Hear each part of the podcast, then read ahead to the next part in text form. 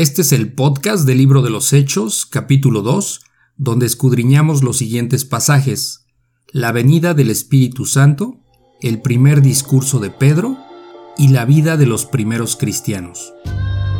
Hola mis queridos hermanos y amigos, muchas gracias por seguir este estudio bíblico. Yo soy Armando Víctor, periodista de profesión y seguidor de Cristo por la gracia de Dios. Así es que por favor abran su Biblia en el capítulo de hoy y comenzamos. La Biblia Expositiva, un podcast donde estudiamos versículo a versículo la palabra de Dios. Sean ustedes bienvenidos. Ok, vamos a empezar el capítulo 2 de Hechos. recordamos que bueno, empezamos Hechos la clase pasada. Vimos eh, la promesa del Espíritu Santo. Vimos un poco más de la ascensión del Señor Jesucristo a la derecha del Padre. Eh, vimos cómo se dio la elección de Matías, ¿no? Como sucesor de Judas, donde pues Pedro eh, recuerda el Salmo 109 y menciona, ¿no? Que, que Judas, pues lo de Judas ya estaba escrito eh, y que bueno, había necesidad de, de un sucesor y que al final cuando echaron suerte, pues fue Matías, ¿no? El que se quedó. Ok, entonces em, eso fue lo último que vimos y aquí en este capítulo 2 de Hechos vamos a ver lo que es la venida del Espíritu Santo y ahí es con lo que vamos a iniciar, ¿ok? Sí. Bueno, pues eh, siempre agradeciendo tu presencia aquí con nosotros, Señor.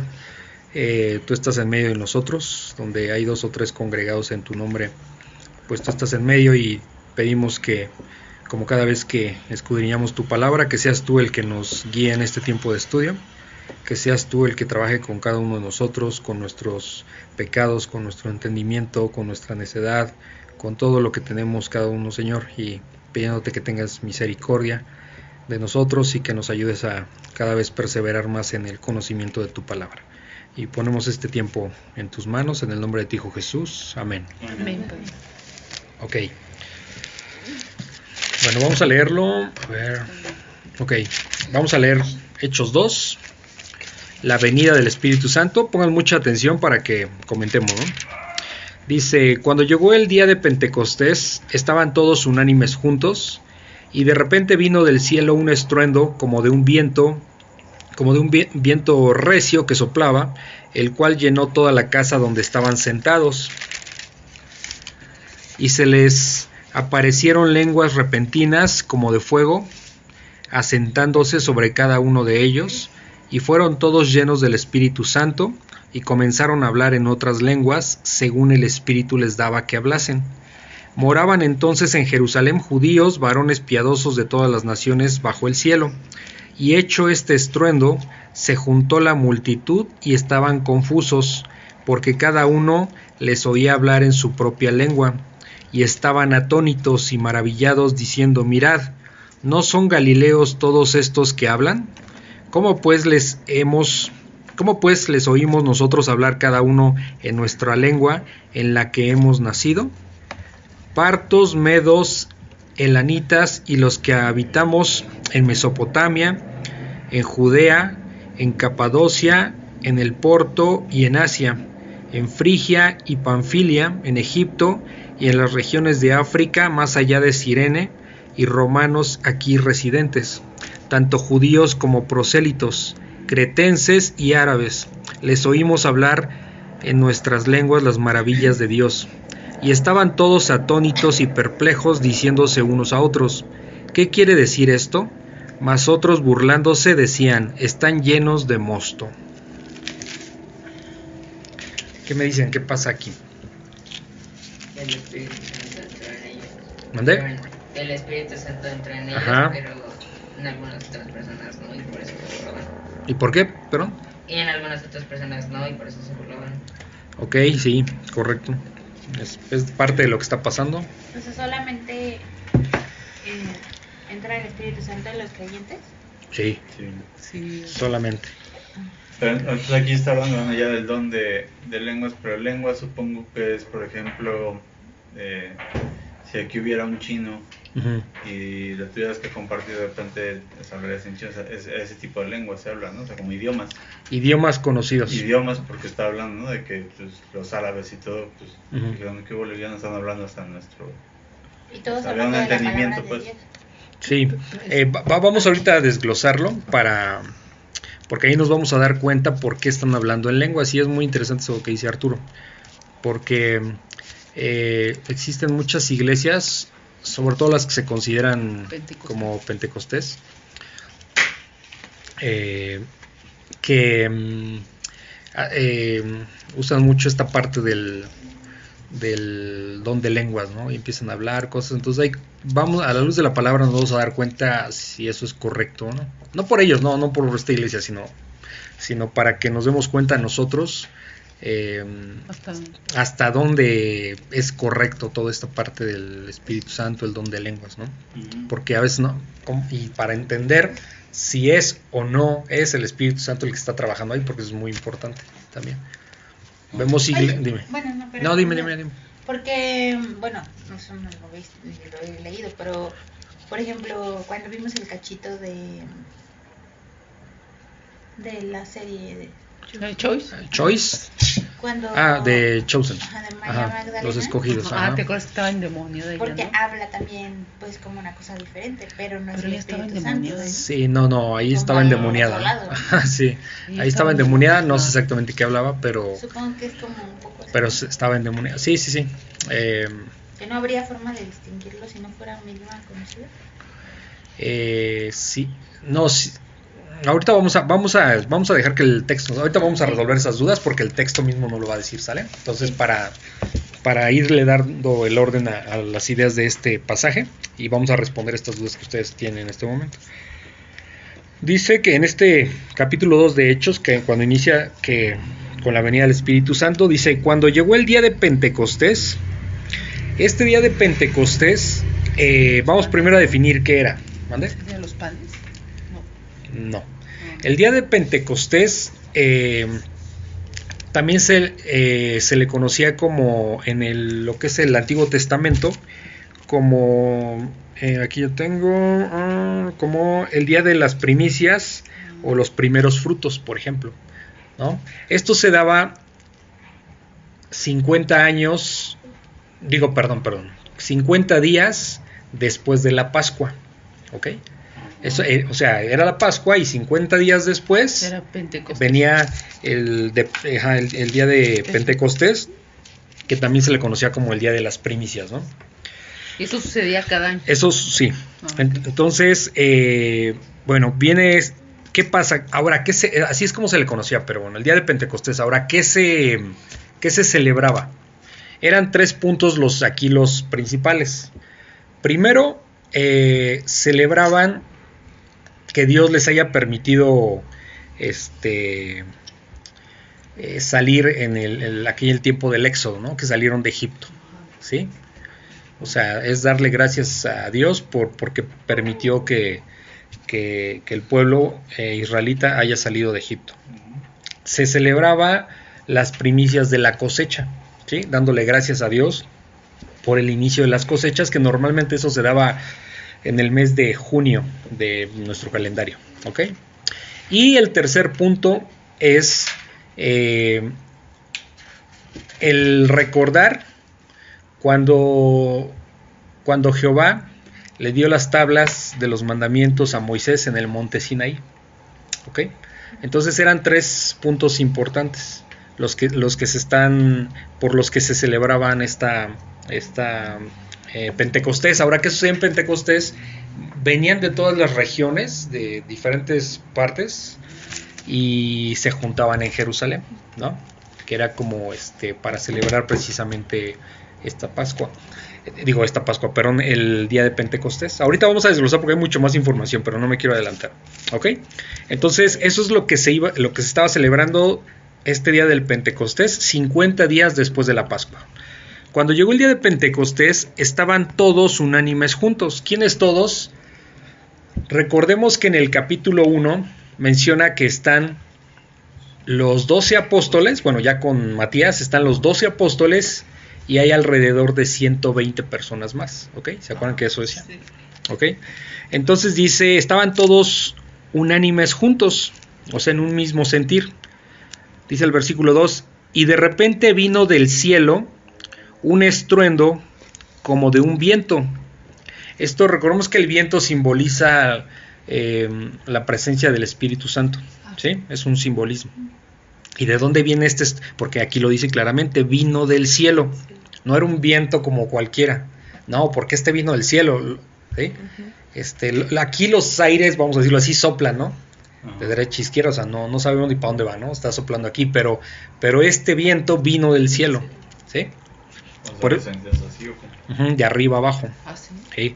Por eso es importante entender, vino del cielo un estruendo como de un viento recio que soplaba. Es el Espíritu Santo. El cual llenó toda la casa donde estaban sentados. ¿sí? Donde estaban todos estos primeros creyentes. Dice el versículo 3. Y se les aparecieron lenguas repartidas como de fuego se les aparecieron, es decir, visualmente vieron lenguas repartidas como de fuego. Eh, lo podemos imaginar como querramos, pero el asunto aquí es, quiero pensar que era una parte visual de lo que estaba sucediendo espiritualmente, para que ellos mismos reconocieran que, que, era obra del Espíritu Santo esto, ¿no? ¿Cuál- ¿Por? ¿Qué, ¿Cuál? ¿Qué, qué, cosa? El que iban a empezar a hablar en lenguas. ¿sí? Por la llegada del Espíritu Santo. Y no por otra razón. Quiero pensar que por eso, o sea, no hay tanto detalle aquí, pero, pero entiendo que si eran lengua- que se les aparecieron lenguas repartidas, es que visualmente eh, confirmaran lo que les estaba pasando espiritualmente. ¿sí? Pero como, o sea, como, como si fuera... Eh, Pues es una, de- una, una demostración visual de lo que de, que de la llegada del Espíritu Santo. Visual, porque dice aparecieron, ¿sí? Aparecieron lenguas repartidas como de fuego. Ahora esto como de fuego, eh, el, el fuego siempre tiene en el Antiguo Testamento una representación, es como una representación de lo divino de Dios. ¿Se acuerdan que Ajá. cuando en- en- durante los 40 años, por ejemplo, lo vemos en muchos casos, pero durante los 40 años que vagaron por el desierto, en la noche que veían, fuego. En el día, la nube. Pero ¿sí? también cuando estaban haciendo la torre de Babel, ¿no? que también no les cambió de... Este, Yo lo- no lo ubicaba de qué forma era. sí, este, sí, va- am, ahí es un poquito diferente, pero eso lo dejamos pendiente, nos va a tocar verlo obviamente. Pero sí, Lo de la zarza este, lo de la zarza, lo de la zarza, sí, exacto. habla a Moisés. Yo creo que visualmente no ubico cómo, Sí. cómo distingues que es una lengua, ¿no? pues no, pues no me preguntes, o sea, Porque las lenguas, Sí. o sea, usar una lengua Ajá, así, sí, pero, sí, exacto, exacto. O sea, no es ejemplo, idiomas, ¿no? Ajá. dices, ah, este es árabe, Sí, este es chino, sí, ¿no? Me preguntes cómo, Sí, o sea, sí. vamos. Sí, es que me imaginé, Sí. híjole, pues visualmente y Es que Sí. uno ¿Cómo se imagina, cuando dicen Ajá. don de lenguas, la verdad es que lo que te imaginas es que la gente está hablando diferentes idiomas nada más, pero como dice aquí la escritura, a- apareció, Sí. es como si, al- como si fuera Son algo cosas sobrenaturales, ¿no? Sí, Le- sí, sí. Algo que debemos de entender es que no debemos partir en muchos casos de, nuestro exacto, Sí, de nuestra lógica humana, porque ni es la lógica, no es la lógica de Dios y nuestro entendimiento no es el de Dios, simplemente lo vieron y entendemos que lo vieron, Sí. no sé de qué Sí, manera. no, yo lo estoy Es viendo como como, ellos, ¿no? Sí, ajá. O sea, sí. No, bueno, ellos lo vieron, nosotros no lo imaginamos, pero, pero aquí está diciendo que, pues bueno, esto fue eh, una aparición, ¿no? De lenguas repartidas como de fuego. Eh, también ahorita que dijiste la zarza, bueno, recordamos que la zarza no se quemaba, ¿se No acuerdan? quemaba. ¿Por qué? Pues porque era el, este, lo divino, ¿no? Ahí con Dios, ¿no? Ajá. Ok, entonces aparecieron lenguas repartidas como de fuego, asentándose sobre cada uno de ellos. O sea, llegando al si cuerpo físico de cada uno de ellos. Que eso es lo que nos pasa a todos cuando, cuando Dios nos da el Espíritu Santo. ¿eh? Eh, ¿Qué dice? Que, que nuestro cuerpo es el templo de Dios. ¿sí? Nuestro cuerpo es el templo de Dios, no, la, no lo que normalmente nos enseñó en la iglesia católica que pues uno iba a, a ver a Dios, ¿no? A, a hablar con Dios a la iglesia. No, porque él dice que no está en ninguna edificación que haya hecho el hombre. Entonces, ¿cuál es el templo de Dios? El cuerpo físico de todo creyente, no de toda persona, sino de todo creyente. Y ahí es donde mora el Espíritu Santo, ¿ok? También eso es algo que no sabes cómo. ¿eh? Sí, o sea, es algo sobrenatural, no lo sabemos cómo es, ¿no? Todo esto que estamos leyendo, pues es sobrenatural. Ahora, eh, tal vez un incrédulo podría decir eh, que son boberías, ¿no?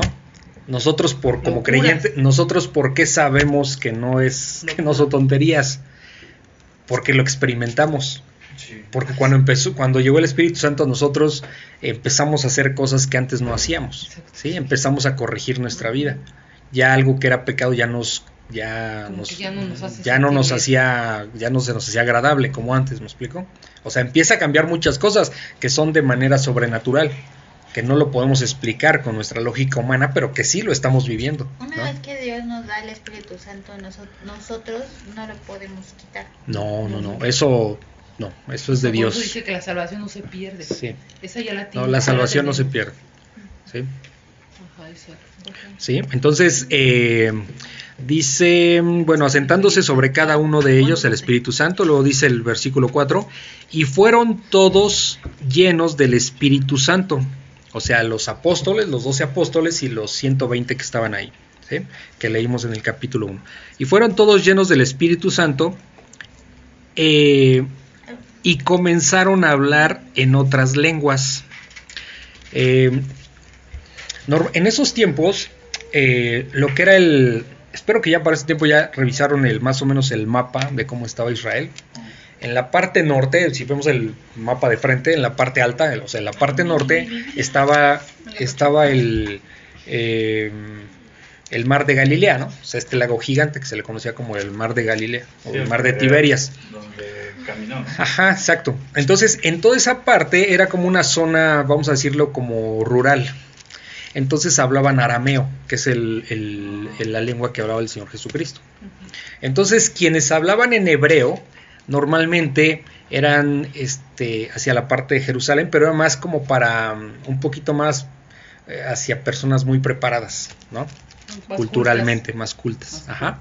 Entonces hay que entender eso por una razón.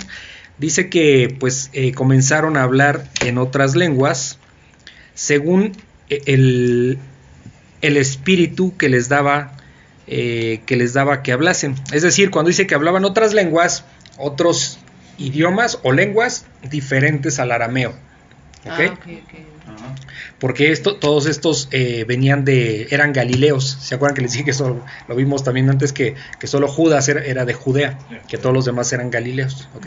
O sea, de Judea, de la parte de Capernaum, de, del mar de Galilea, toda esa zona, zona norte de, de, de- de Palestina en ese tiempo. Entonces dice, comenzaron a hablar en otras lenguas, ¿ok? Esto es importante, cuando llega el Espíritu Santo, eh, el hablar lenguas fue una mm, demostración ¿sí? presencial de que el Espíritu Santo llegó a ellos. Según, ¿qué, qué tipo de lenguas hablaban? Según el Espíritu les daba que hablasen. O sea, ¿quién decidía que iban a hablar? Pues el Espíritu Santo. ¿Ok? El Espíritu Santo. Entonces, también aquí hay una cosa muy interesante. Hablar en lenguas implicaba, iba a implicar ¿Qué te- para los todos los no creyentes, o sea, todos los que habían participado en, matar al Señor Jesucristo, eh, que lo pusieron en la cruz, era como una especie de juicio, porque ellos esperaban al Mesías. Ellos decían, pues, ¿se acuerdan que decían, pues son, son- somos hijos de Abraham? Y este y Jesús les decía, pues si fueran hijos de Abraham me reconocerían, ¿no? Pero ustedes son hijos de Satanás. Entonces, eh, ¿qué pasaba? Que ellos se sentían que eran los importantes y que eran, por ser hijos de Abraham, eran los elegidos de Dios.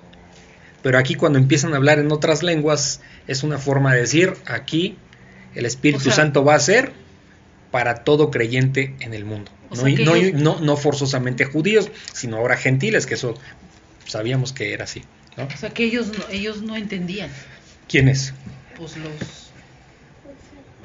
Ay, ¿cómo decirlo? Que los que estaban es- ahí.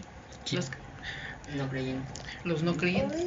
No, no, no, aquí no había no creyentes, o sea, sí, sí se iban a dar cuenta, pero vamos por partes. Dice que comenzaron a hablar en otras lenguas según el Espíritu les daba que hablasen, o sea, el Espíritu Santo es el que decide qué hablas tú, qué habla cada uno, qué idioma hablaba, ¿no?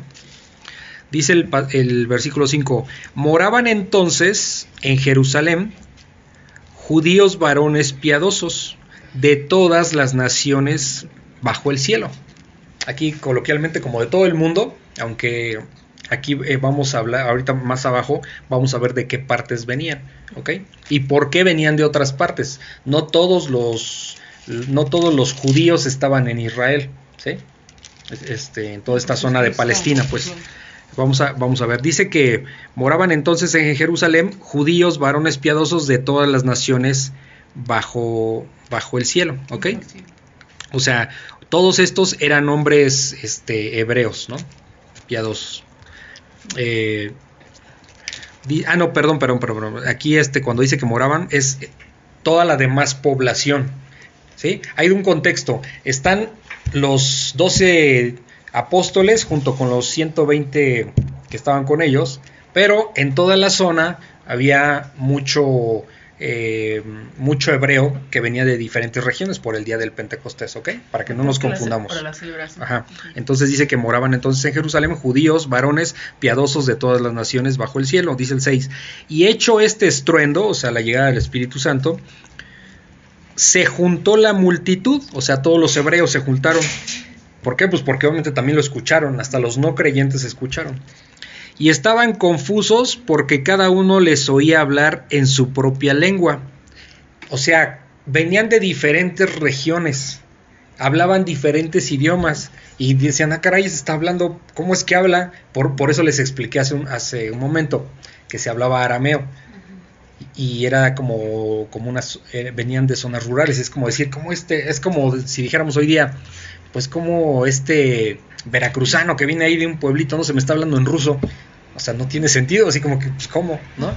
Era un poco ese- esa sensación, por eso había que entender qué, qué hablaban y qué es lo que estaban hablando y por qué los otros, la contraparte, es decir, todos los, los que estaban eh, llegando ahí como peregrinos, vamos a decirlo así, en, en el día de Pentecostés, que venían de diferentes regiones, que aquí no los voy a mencionar abajo, pues porque se daban cuenta y dicen, ¿cómo es posible que estén hablando en nuestro propio idioma?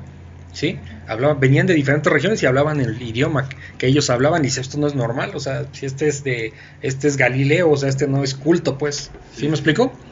Y en ese entonces solamente era los cercanos a la región o No eran los cercanos a la región, digo, era bastante lejos, pero hasta Grecia, la parte de Creta, Sí. eh, el norte de, África, ¿no? sí, el norte de África, sí, sí. Ah, Es que hoy día decir nosotros todo el mundo, pues es como que le das la vuelta completita al, al globo terráqueo, pero en ese tiempo, pues no era tanto así. Sí, iba, sí se iba a dar y sí se dio, ¿no? Ahorita el Espíritu Sí, Santo mora en todo creyente, en todas partes del mundo y el Señor va a sacar ahí. a inicio ahí, exactamente. Y venían varias personas de diferentes regiones, ¿ok? Ok, entonces dice el 7, y estaban atónitos, o sea, sorprendidos, este, impresionados, ¿no? Eh, estaban atónitos y maravillados, diciendo, mirad, ¿no son galileos todos estos que hablan? O sea, ¿ya entienden esa pregunta? No sé, ¿qué no se supone que son galileos? O sea, pues estos no saben ¿Y hablar otro hablan idioma, así? ¿cómo hablan? Ajá. cómo hablan otras lenguas, ¿ok? A eso es lo dice el 8. ¿Cómo pues les oímos nosotros hablar cada uno en nuestra lengua en la que hemos nacido? ¿Sí? ¿Por qué, por qué muchos, por qué están diciendo esto? ¿Cómo pues eh, les oímos nosotros hablar cada uno en nuestra lengua en la que hemos nacido? Porque, por ejemplo, 600 años antes, eh, se eh, eso no lo hemos visto aquí, pero se llevaron al pueblo, al pueblo judío a Babilonia.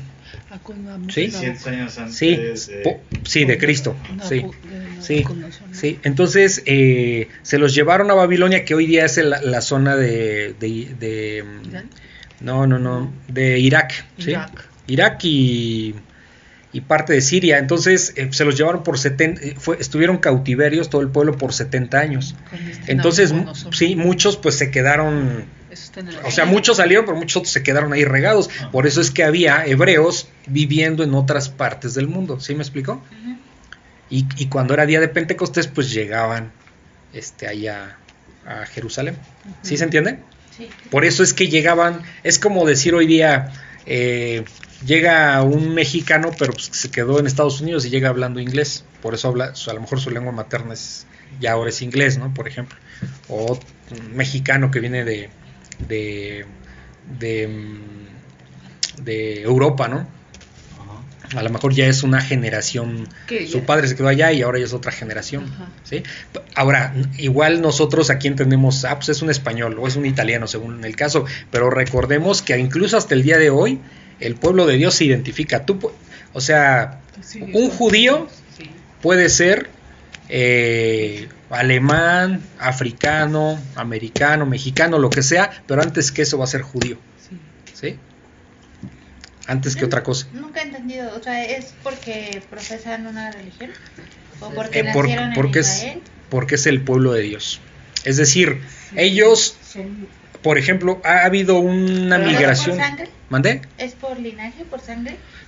Eh, ejemplo- es, es un, es un es el pueblo escogido de Dios y eso es algo que, que tiene muchas implicaciones porque por ejemplo en el año se los he dicho ya varias veces en el año 48 1948 cuando cuando se vuelve a, a- cuando vuelven a regresar a lo que hoy es Israel eh, ese pueblo había vagado por prácticamente 2000 años desde el año 70 después de Cristo cuando cuando se destruyó el templo de, de Jerusalén, eh, desde ese tiempo ya no, ya se, se fueron, ahora sí, se fueron por todo el mundo y no volvieron a regresar ahí hasta casi dos no mil años. una religión, como por ejemplo No. que yo dijera, ay, yo. Es, es un pueblo como tal, que- que implica, Creo. dentro de otras cosas, su propia religión, sus costumbres, sus ideas, sus, su todo. ¿Sí? Entonces los judíos, no, no podemos resumirlos a que sean una religión. No. Los judíos es un pueblo escogido por Dios y tiene muchas Pero implicaciones. estamos hablando Entonces, de Jehová, ¿eh? ajá, Jehová. Entonces sí, es el pueblo escogido por Dios. Ahora, no ¿Cómo vemos eso? Pues en, en 1948 de muchas partes del mundo regresaron Sí. a vivir a a Jehová. Jerusalén, o sea, a Israel, lo que es Israel. ¿Cómo regresaron si ellos nunca habían estado ahí? Pues sí, porque es otra generación. Por su identidad, Sí. por su, por, por- por su, por su linaje, por todo. O sea, las generaciones llegaron y siguen llegando, Sí. muchos a vivir a Israel. Oye, pero por Sí, ejemplo, por- hay cristianos, bueno, hay como otra línea, o Ujú. no sé, bueno, como que son, pues estudian la Biblia y son Ah. cristianos y creen en Jesús, pero Son judaizados, como ¿no? cosas- Como judas judías. Sí, esa es otra cosa. Sí, pero los No, judíos. no, no, no, esos no No. son judíos, no, esos no No son judíos. no, Judíos son por, por, el linaje. Porque si se dan cuenta, vamos a hablar de la comunidad judía en México, no se mezclan con nadie. Difícilmente Sí. alguien se va a... eh, difícilmente un judío o judía se va a casar con, con alguien que no sea es, judío. es como los menonitas. Mm, que más o menos. Así como sus, Sí, son muy Sí. cerrados. reglas.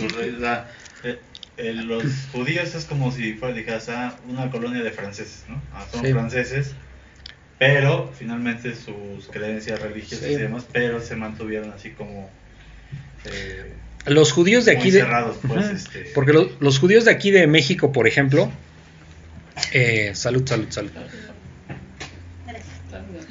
Los judíos de México, pues obviamente van a decir soy mexicano, Pero, pero antes que mexicano su identidad es judía. Sí, sí.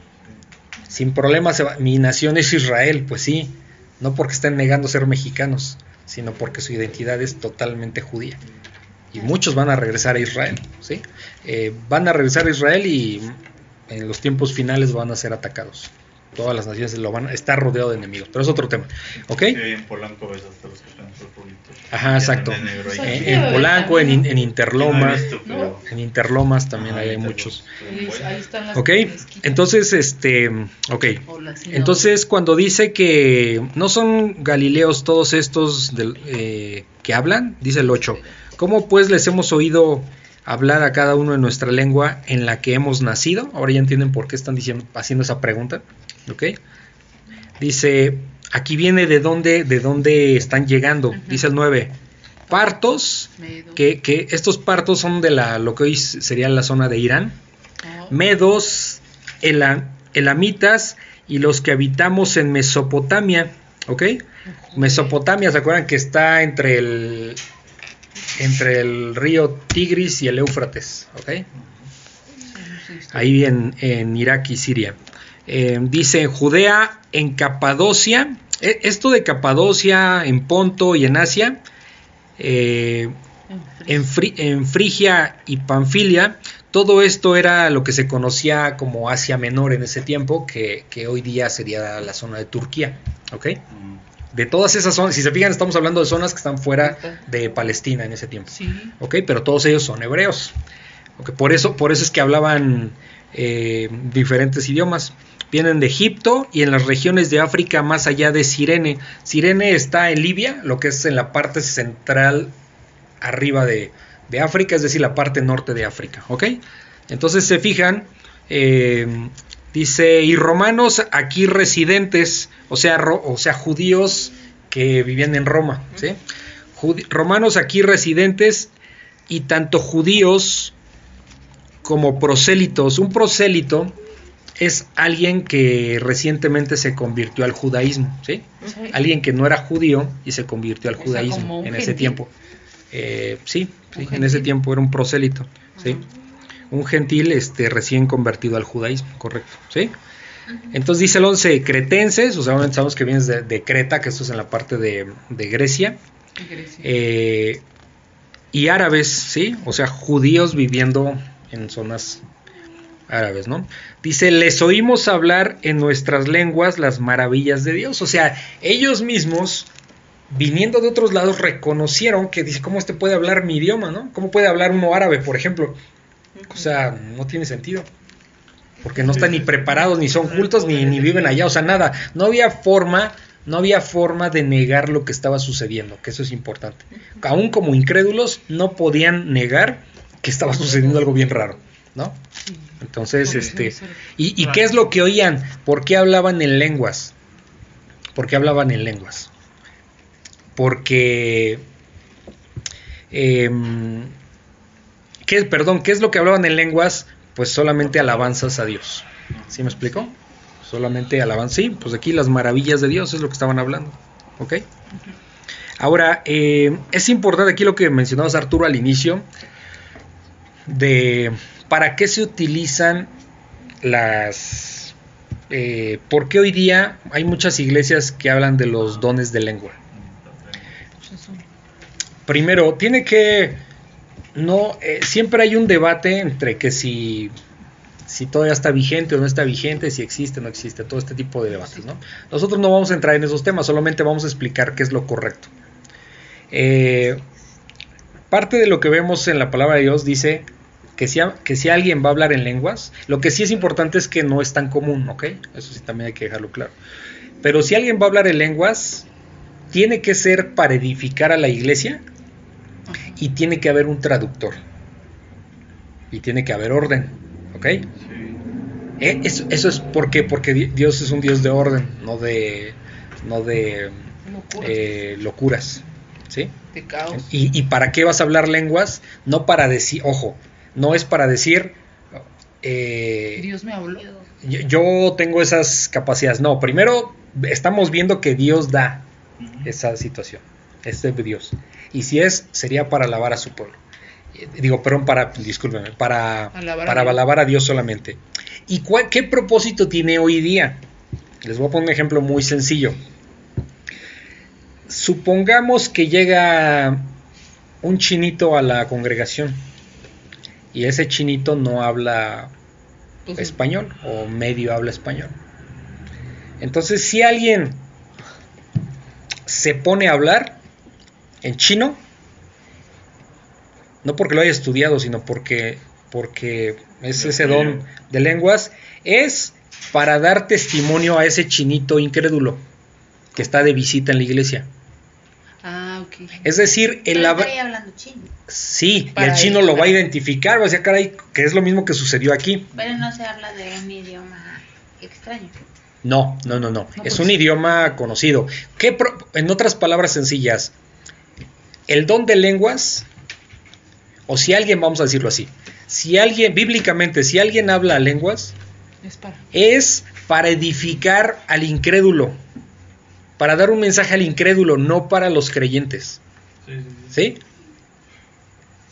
Pero Dice, les voy a leer de hecho lo ch- Primera de Corintios 14, 22. Dice, dice Pablo, así que las lenguas son por señal, ojo, son por señal no para los creyentes. ah, es ¿Sí? testimonio. Yo, no, yo como creyente no necesito ninguna señal si, si, si, si Si soy creyente. si Dios no me tiene que demostrar nada. Yo no le estoy exigiendo a Dios nada porque Él ya tiene demasiada misericordia. O sea, yo no tengo dudas. Entonces, ni tampoco es para que me sienta bien importante si es que estoy hablando en lenguas, ¿no? Sí. A mí, sinceramente, en, en muchos años no nos ha tocado nunca escuchar a nadie. Nunca. Por eso les digo, tampoco es algo tan común. Pero en, en- Pero sí existe. pero, pero bueno, en iglesias como... eh, eh, hay iglesias donde sí tratan estos temas, ¿no? Y ahí está, está muy Sí, dudoso el asunto. lo distorsionan. Ujú, O sea, ¿Ustedes exacto. iglesia así? Yo sí, una ¿Sí? vez una. Alguna vez lo platico oye. Este, entré, bueno, para saber, y, pero no sé si en realidad lo hablaban, Sí. porque se tiraban al suelo. Ajá, exacto. Es Sí. que hace mucho que Eso- hacían mucho Ujú. escándalo. Eso, eso, eh, eh, acuerdo. eso implica mucho desorden. Y Dios no es de desórdenes, es, Sí, de orden, es un Dios de orden. Y, y está, por eso les, por eso les dije, no nos vamos a meter en esas complicaciones. Vamos a ver qué Dios dice de eso. Entonces, las lenguas solo son para los no creyentes, ¿ok? Así dice Pablo, así que las lenguas son para señal no a los creyentes, sino a los incrédulos, ¿ok? Pero pero la profecía, o sea, los mensajes de Dios, pero la profecía no es para los incrédulos, sino para los creyentes. Es decir, ¿por qué alguien tendría que hablar en lenguas? No le veo sentido si no es para, para, para señal, para un testimonio, eh, para un incrédulo que está de visita y que habla otra lengua. ¿Me explico? ¿Sí me explico? Y él debe entender. ¿Se acuerdan que, bueno, no se a mí me contaron, pues ya tiene- pues, no sé cuándo se quitó, pero que las misas católicas las daban en, En latín. en latín. ¿Quién entendía el latín? Ni idea. No, No había traductor, no había nada, pues nada más te estabas escuchando cosas y que no entendías, ¿no? Entonces tenía Pero sentido. eso en los no, pueblos también existe no, todavía. ningún sentido, no tiene ningún sentido. No, pues no. La palabra de Dios es para entenderla, para Pudiera escucharla. ser, pudiera ser que fuera un un idioma antiguo. Bueno, si lo ves en la época, sí. No, en esta época sí, pero, pero es que lo, lo- lo importante no es qué idioma hablaban. Si se dan cuenta, aquí no estamos hablando de idiomas. O sea, Estamos hablando de para qué estaban hablando otras lenguas. Ese es el punto principal. O sea que yo no podría ponerme a estudiar, yo que sé, francés. Ajá. No podría. Sí, por supuesto. Sí, sí, sí. O sea, aquí lo que dicen, o sea, es que por ejemplo es un don. Vamos a suponer que, o lo que dice este ahorita viene alguien de Francia y tú quieres compartirle y de repente te das cuenta y estás hablando francés. Ujú. eso ¿Sabes? Eso es para edificar. es para edificar a Dios, decirte, ah, mira, te estoy dando esta don para que puedas compartirle a esta persona y que él también pueda decir, ah, caray. Ah, Es, es una señal para el incrédulo. él va a tener es- Pues si él ni esta hablaba comunicación. francés, Pero por ejemplo, si alguien habla, vamos a decir, alguien habla de repente en lengua, habla francés, yo, yo empiezo a hablar francés y yo ni sé francés. Ah, Y Arturito sí habla francés. Ah, entonces Y él va a entender. traducir, ah, pues saben qué iglesia está, est- está diciendo esto y esto, porque yo sí hablo francés, está diciendo esto y esto. Entonces el mensaje, la Sí, sí. profecía, pues es para edificar al creyente. Creyente. ¿Sí se dan cuenta? Tú dijiste ahí Entonces- que tiene que haber traductor. Sí. Ah, Obviamente, si, si hay un... Sí, era como los profetas, ¿no? Sí. Para que seas profeta, Sí. lo que digas, sí tiene que haber una... si no te iban a te apedreaban, ¿no? Ah, o sea, para un profeta tenía que cumplirse lo que decía, porque Sí, eso es un verdadero profeta, no tenía por qué haber problema. En este caso es lo mismo, Pero- si no hay un traductor, pues puede estar diciendo, ah, Sí. ah, dice que... Sí o no, este sí tiene el Espíritu Sí. Santo, porque quién sabe qué está hablando, ¿no? No, no, no. Si se dan cuenta, no. Ahora, nosotros vivimos aquí en México donde no tenemos tanta interacción con, con personas extranjeras, digamos. Pero hay mm, muchos lugares No, donde sí interactúan, o sea, total- estaba pensando, eh, por ejemplo, esos chavos que son, por ejemplo, de misión, ¿no? Pues muchos no se van tampoco dominando como que los idiomas, ¿no? O sea, Por ejemplo, este Abraham. Sí, pero, pero Ok, pero bueno, pues ya en el caso de los misioneros, pues tienen que estudiar idiomas dependiendo de dónde vayan, ¿no? Sí, o sea, es- no, no está, si se fijan, no estamos hablando, una cosa es estudiar idiomas y otra cosa es habla- Sí, el don de lenguas. Son como- cosas muy diferentes. Un don de lenguas no es que, ay, yo ya hablo portugués, por ejemplo, y, y en mi caso, No, pero yo no. lo estudié, Sí, pero no significa que si hablo portugués ya tengo don de lenguas, no, o sea, yo lo estudié. Ahí, en sí, no, no, no, No, tiene sentido. Lo que voy es que. O sea, te vas a otro país y finalmente tienes como esa facilidad de, de poderlo entender. Porque cualquiera se puede ir a otro lado y vas a terminar hablándolo, ¿no? Pero al cabo de mucho tiempo, y a lo mejor si tienes ese don, podrías estar en un país donde vas a compartir. No, no, no, pero no. Ah, bueno, solamente en ese caso, o sea, el don no, no es que ya eh, por, por el Espíritu Santo ya empiezo a hablar permanente un idioma, no. No, no, o sea, es en un momento, Sí. para un testimonio, ¿ok? ¿Sí? Entonces, vamos a decirlo así, es como temporal. ¿sale? Pero a ver, pero por ejemplo en las iglesias Ya, pentecostales ya, se puede dar, se, se, según así se practica esto, pero por ejemplo en cualquier iglesia, si el Espíritu Santo llega y empiezan a hacer eso, o sea, sí, o sea, sí, puede pasar. Pues esto- por eso estoy, por eso lo que estamos estudiando aquí son las reglas, bueno, no las reglas, las Como condiciones en las que se tiene que dar. Si no se da en esas condiciones, no tiene ningún sentido. Hay iglesias donde se están tirando al piso y donde están hablando no sé qué tanta cosa, cada quien habla lo que se le pega la gana, no hay orden, nadie entiende nada y eso no es el Espíritu Santo. ¿Por qué? ¿Por qué me atrevo a decir? Porque alguien dice, "Oh, no, no, ¿cómo te atreves a decir eso? Pues porque aquí nos está diciendo que el hablar en lenguas es para un, para un incrédulo, Sí, como dices, no para nosotros andar hable hable en la iglesia, ¿qué sentido? Y, sin, y, y nadie, no hay quien traduzca, cada quien habla lo que se le pega la gana, o sea, no. Claro. Es evidente, ¿no? Además, o sea, Sí. es evidente que ves eso y dices, no es de Dios. ¿Sí? ¿Sí me explico? Pero sí hay no, no, no quiero decir que hay ahí, no sé, pero, pero, pero, pero no está conforme a lo que Dios está Sí, estableciendo. ¿Sí me explico? O sea que ya es cosa de ellos que según a ver, Sí. y todos, todos saben, ¿no? Sí. Oye, eso de que se tiran al suelo, pues yo no he visto eso en la, en la Biblia. No, no, no, pues No, no, es- no, no. ¿Sale? Entonces, por eso es importante para que no nos engañen, o sea, Ay, ¿qué es, perdón. qué es lo correcto? ¿Qué es lo correcto? ¿Sí? Porque este tema del don de lenguas, pues sí es Muy este, polémico. siempre va a ser polémico. Sí. Pero aquí lo estamos viendo al menos claramente a la luz de la palabra, qué es lo que, en qué situación se da esta, sit- eh, el don de lenguas, ¿no? Bueno, aquí fue para, para dones. cuan- aquí fue cuando llegó el Espíritu Santo y fue un- una evidencia, ¿no? Sí. De.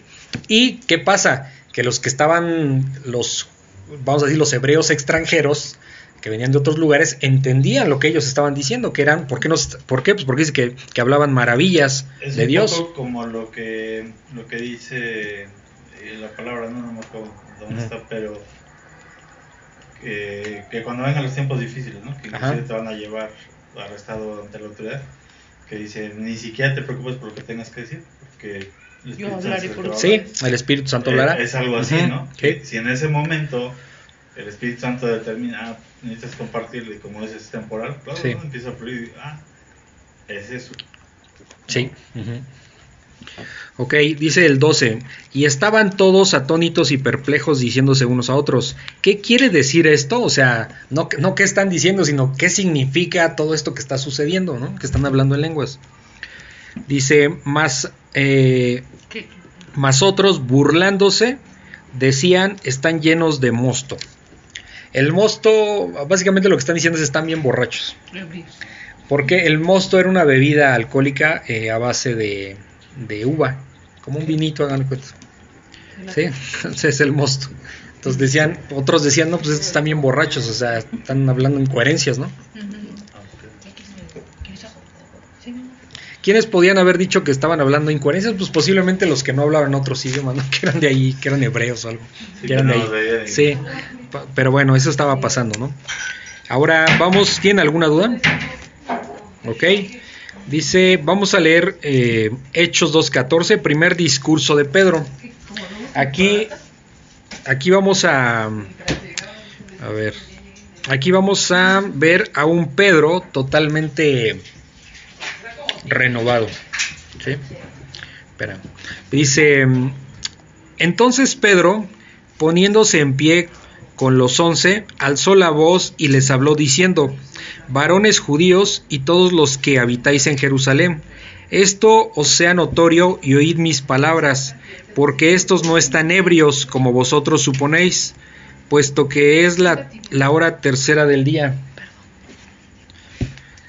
Mas esto es lo dicho por mas esto es lo dicho por el profeta Joel.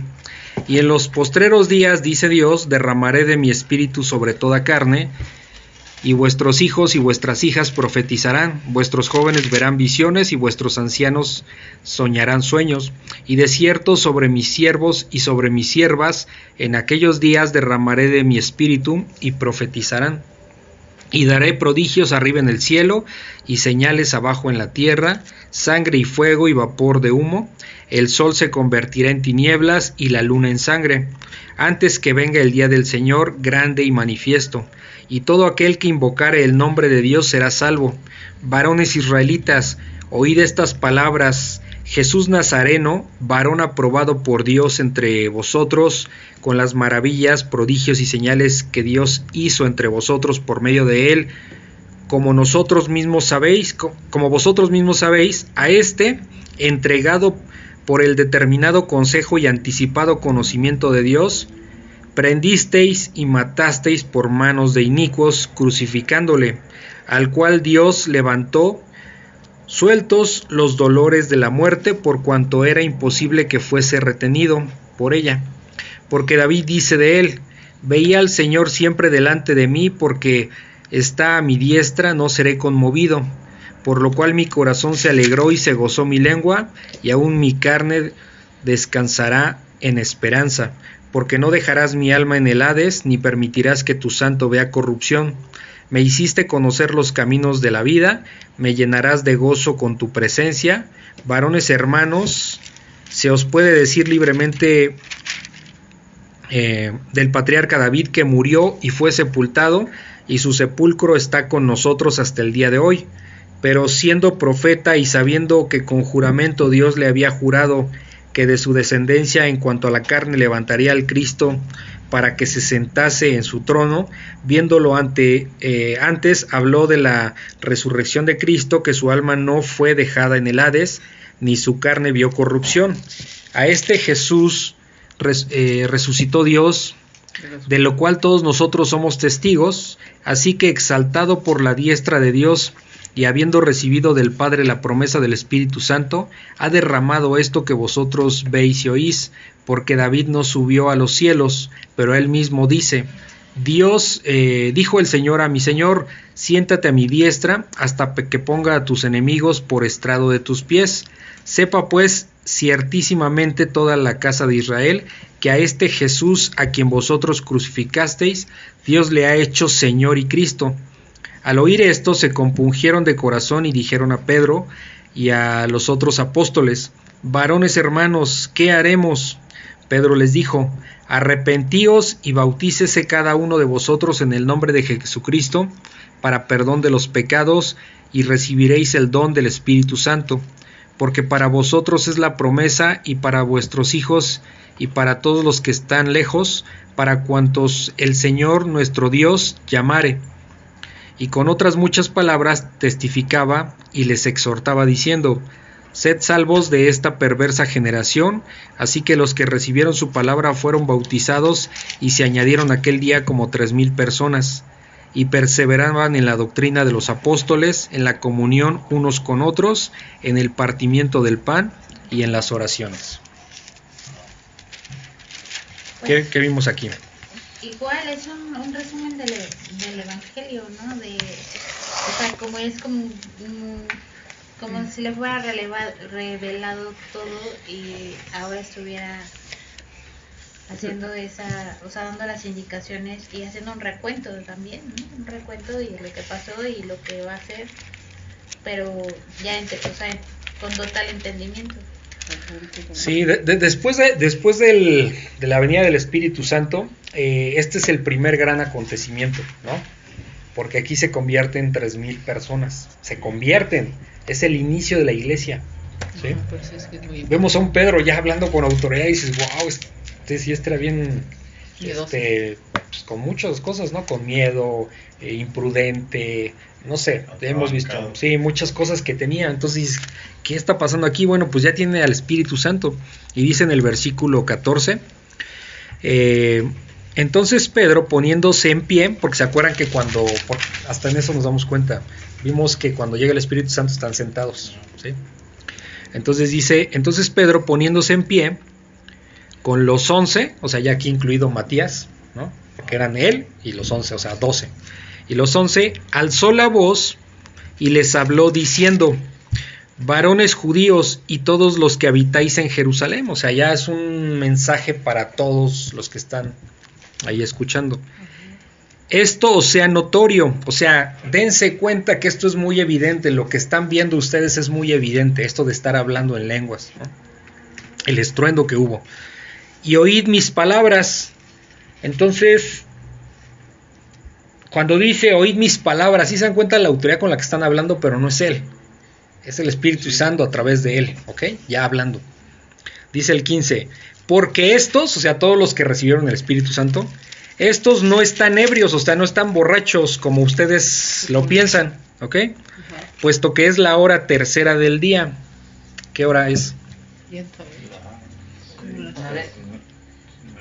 Las 9 de la mañana. Dice, no están borrachos, dice, son apenas las 9 de la mañana. Dice el 16. Mas esto es lo dicho por el profeta Joel. Fíjense, ¿se acuerdan que cuando sacó el Salmo 110 en el capítulo primero para, para decir que, que- que ya estaba en el Antiguo Testamento, pues ya estaba escrito que Judas iba a ser entregado y que se necesitaba un sustituto, ¿no? Y ahora, ¿qué hace? Saca Joel, al profeta Joel, ¿sí? Alguien que tiene el Espíritu Santo, ¿qué va a hacer? Irse siempre a la referencia de Dios, ¿ok? Ah, sí. No hacer tus propias ondas y tus propias voluntades, ¿ok? Si se fijan, aquí él está sacando porque la palabra de Dios es el indicativo. Ah, ¿qué dice Joel? O sea, lo está sacando para ese momento. ¿Qué dice el profeta Joel? Dice el 17. Y en los postreros días, cuando aquí en toda la Biblia se habla los días postreros, se refiere Después de después de la primera venida del Señor Jesucristo y hasta la segunda venida, ¿ok? Esos son los O días postreros. Estamos en los días Estamos en postreros. los días postreros, ¿sí se entiende? Sí. Ok. Y en los postreros días, dice Dios, derramaré de mi espíritu sobre toda carne. O sea, les está diciendo eh, Pedro, a ver, dense cuenta, primero, para ustedes es evidente lo que está pasando ahorita, pero eso ya lo dijo el profeta Joel y se los está mencionando.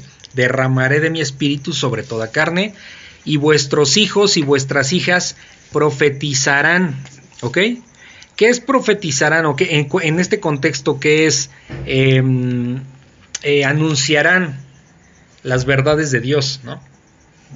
Porque los, los no creyentes que estaban diciendo hablan maravillas de Dios, ¿no? En otros idiomas. Aquí es la En primera otras vez lenguas. que veo que dice dice Dios o en otro lado en la Biblia igual. Dice Dios, donde um, Sí, o sea, porque es como... O sea, Es y que ahí dice- Dios. días dice Dios. ok, sí. Ah, sí, porque, exacto, porque no, porque es el profeta Joel, pero qui- ¿quién, quién está hablando realmente? Los profetas, no, no, no, no. No. O sea, exacto. Dios utilizaba profetas para mandar su mensaje, pero quién era, o sea, si yo, si, si Arturito viene y me dice, mi papá dijo que nos vemos en la casa al mediodía. No es un mensaje de Arturito, es un mensaje de Arturo, papá, ¿no? Sí. El que me lo está anunciando es Arturito, pero Sí. el papá es quien lo está mandando a decir, ¿ok? Entonces el mensaje no lo tomo como parte de Arturito, lo tomo como parte de Arturo papá, ¿sí? Sí. ¿ok? Por eso aquí dice, eh, y, los, y en los postreros días dice Dios, o sea, en otras palabras, dice Dios a través del profeta Joel, derramaré de mi espíritu sobre toda carne. O sea, cuando dice derramaré de mi espíritu sobre toda carne, no se refiere que la va a derramar sobre todo el mundo. Sobre toda carne es sobre todo creyente en cualquier parte del mundo.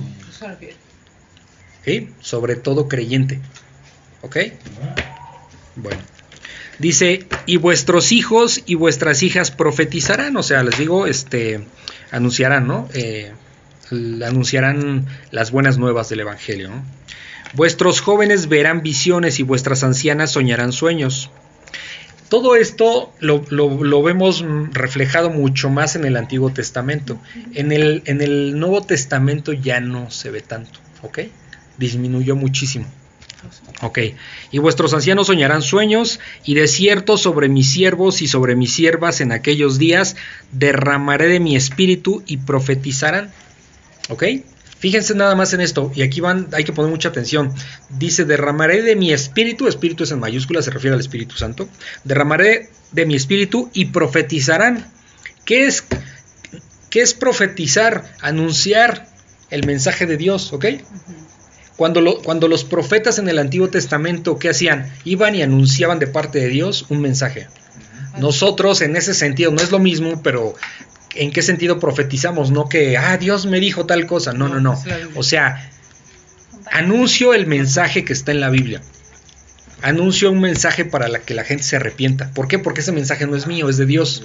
Entonces, en ese sentido, vamos a ponerlo entre comillas, estoy profetizando, ¿ok?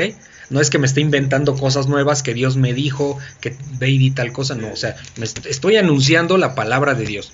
Eso es profetizar hoy día. ¿Sí me explico? Sí, sí. Porque eso está bien confuso. Hay muchas, muchos pastores que vemos iglesias donde empiezan a anunciar cosas que no están en la palabra de Dios, que según Dios habló con ellos, como si tuvieran una exclusividad con Dios para que les hable. No, ya Dios está hablando a través de su palabra.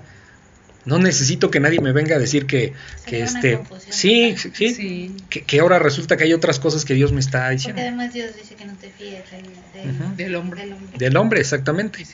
Si lo que me está diciendo está conforme a la palabra de Dios, bueno, pues sería diferente, ¿no? Exacto. Siempre tiene Es que ser. posible. No, o sea, yo no lo niego. E- e- ese es el punto de, de- el don Por de los profecía. dones del Espíritu Sí. si, si, si edifican, si están conforme a esto, sí. De hecho son vigentes, la Biblia Sí. lo dice.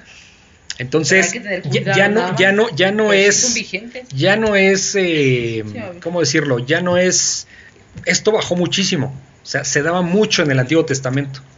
Sí, es Ah, como sí. Juan Diego, ¿no? Sí, O sea, que, pe- bueno, que ah, Juan Diego sí. que viola y que Ah, ya sí, se pero- le hizo la basílica y todo. Sí, Pero eso no es de parte de Dios, porque es para alabar a alguien que no es Dios, o sea, no, de antemano sé que eso es mentira, ¿ok?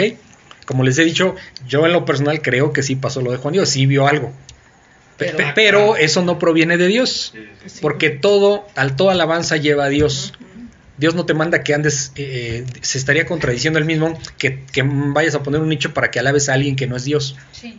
no tiene sentido, o sea, así tajante, eso no es de Dios, ¿no? ¿Por qué? Porque su palabra lo está diciendo, ¿ok? Nos damos cuenta. Entonces, eh, lo cierto es que Dios habla a través de su palabra, ¿no?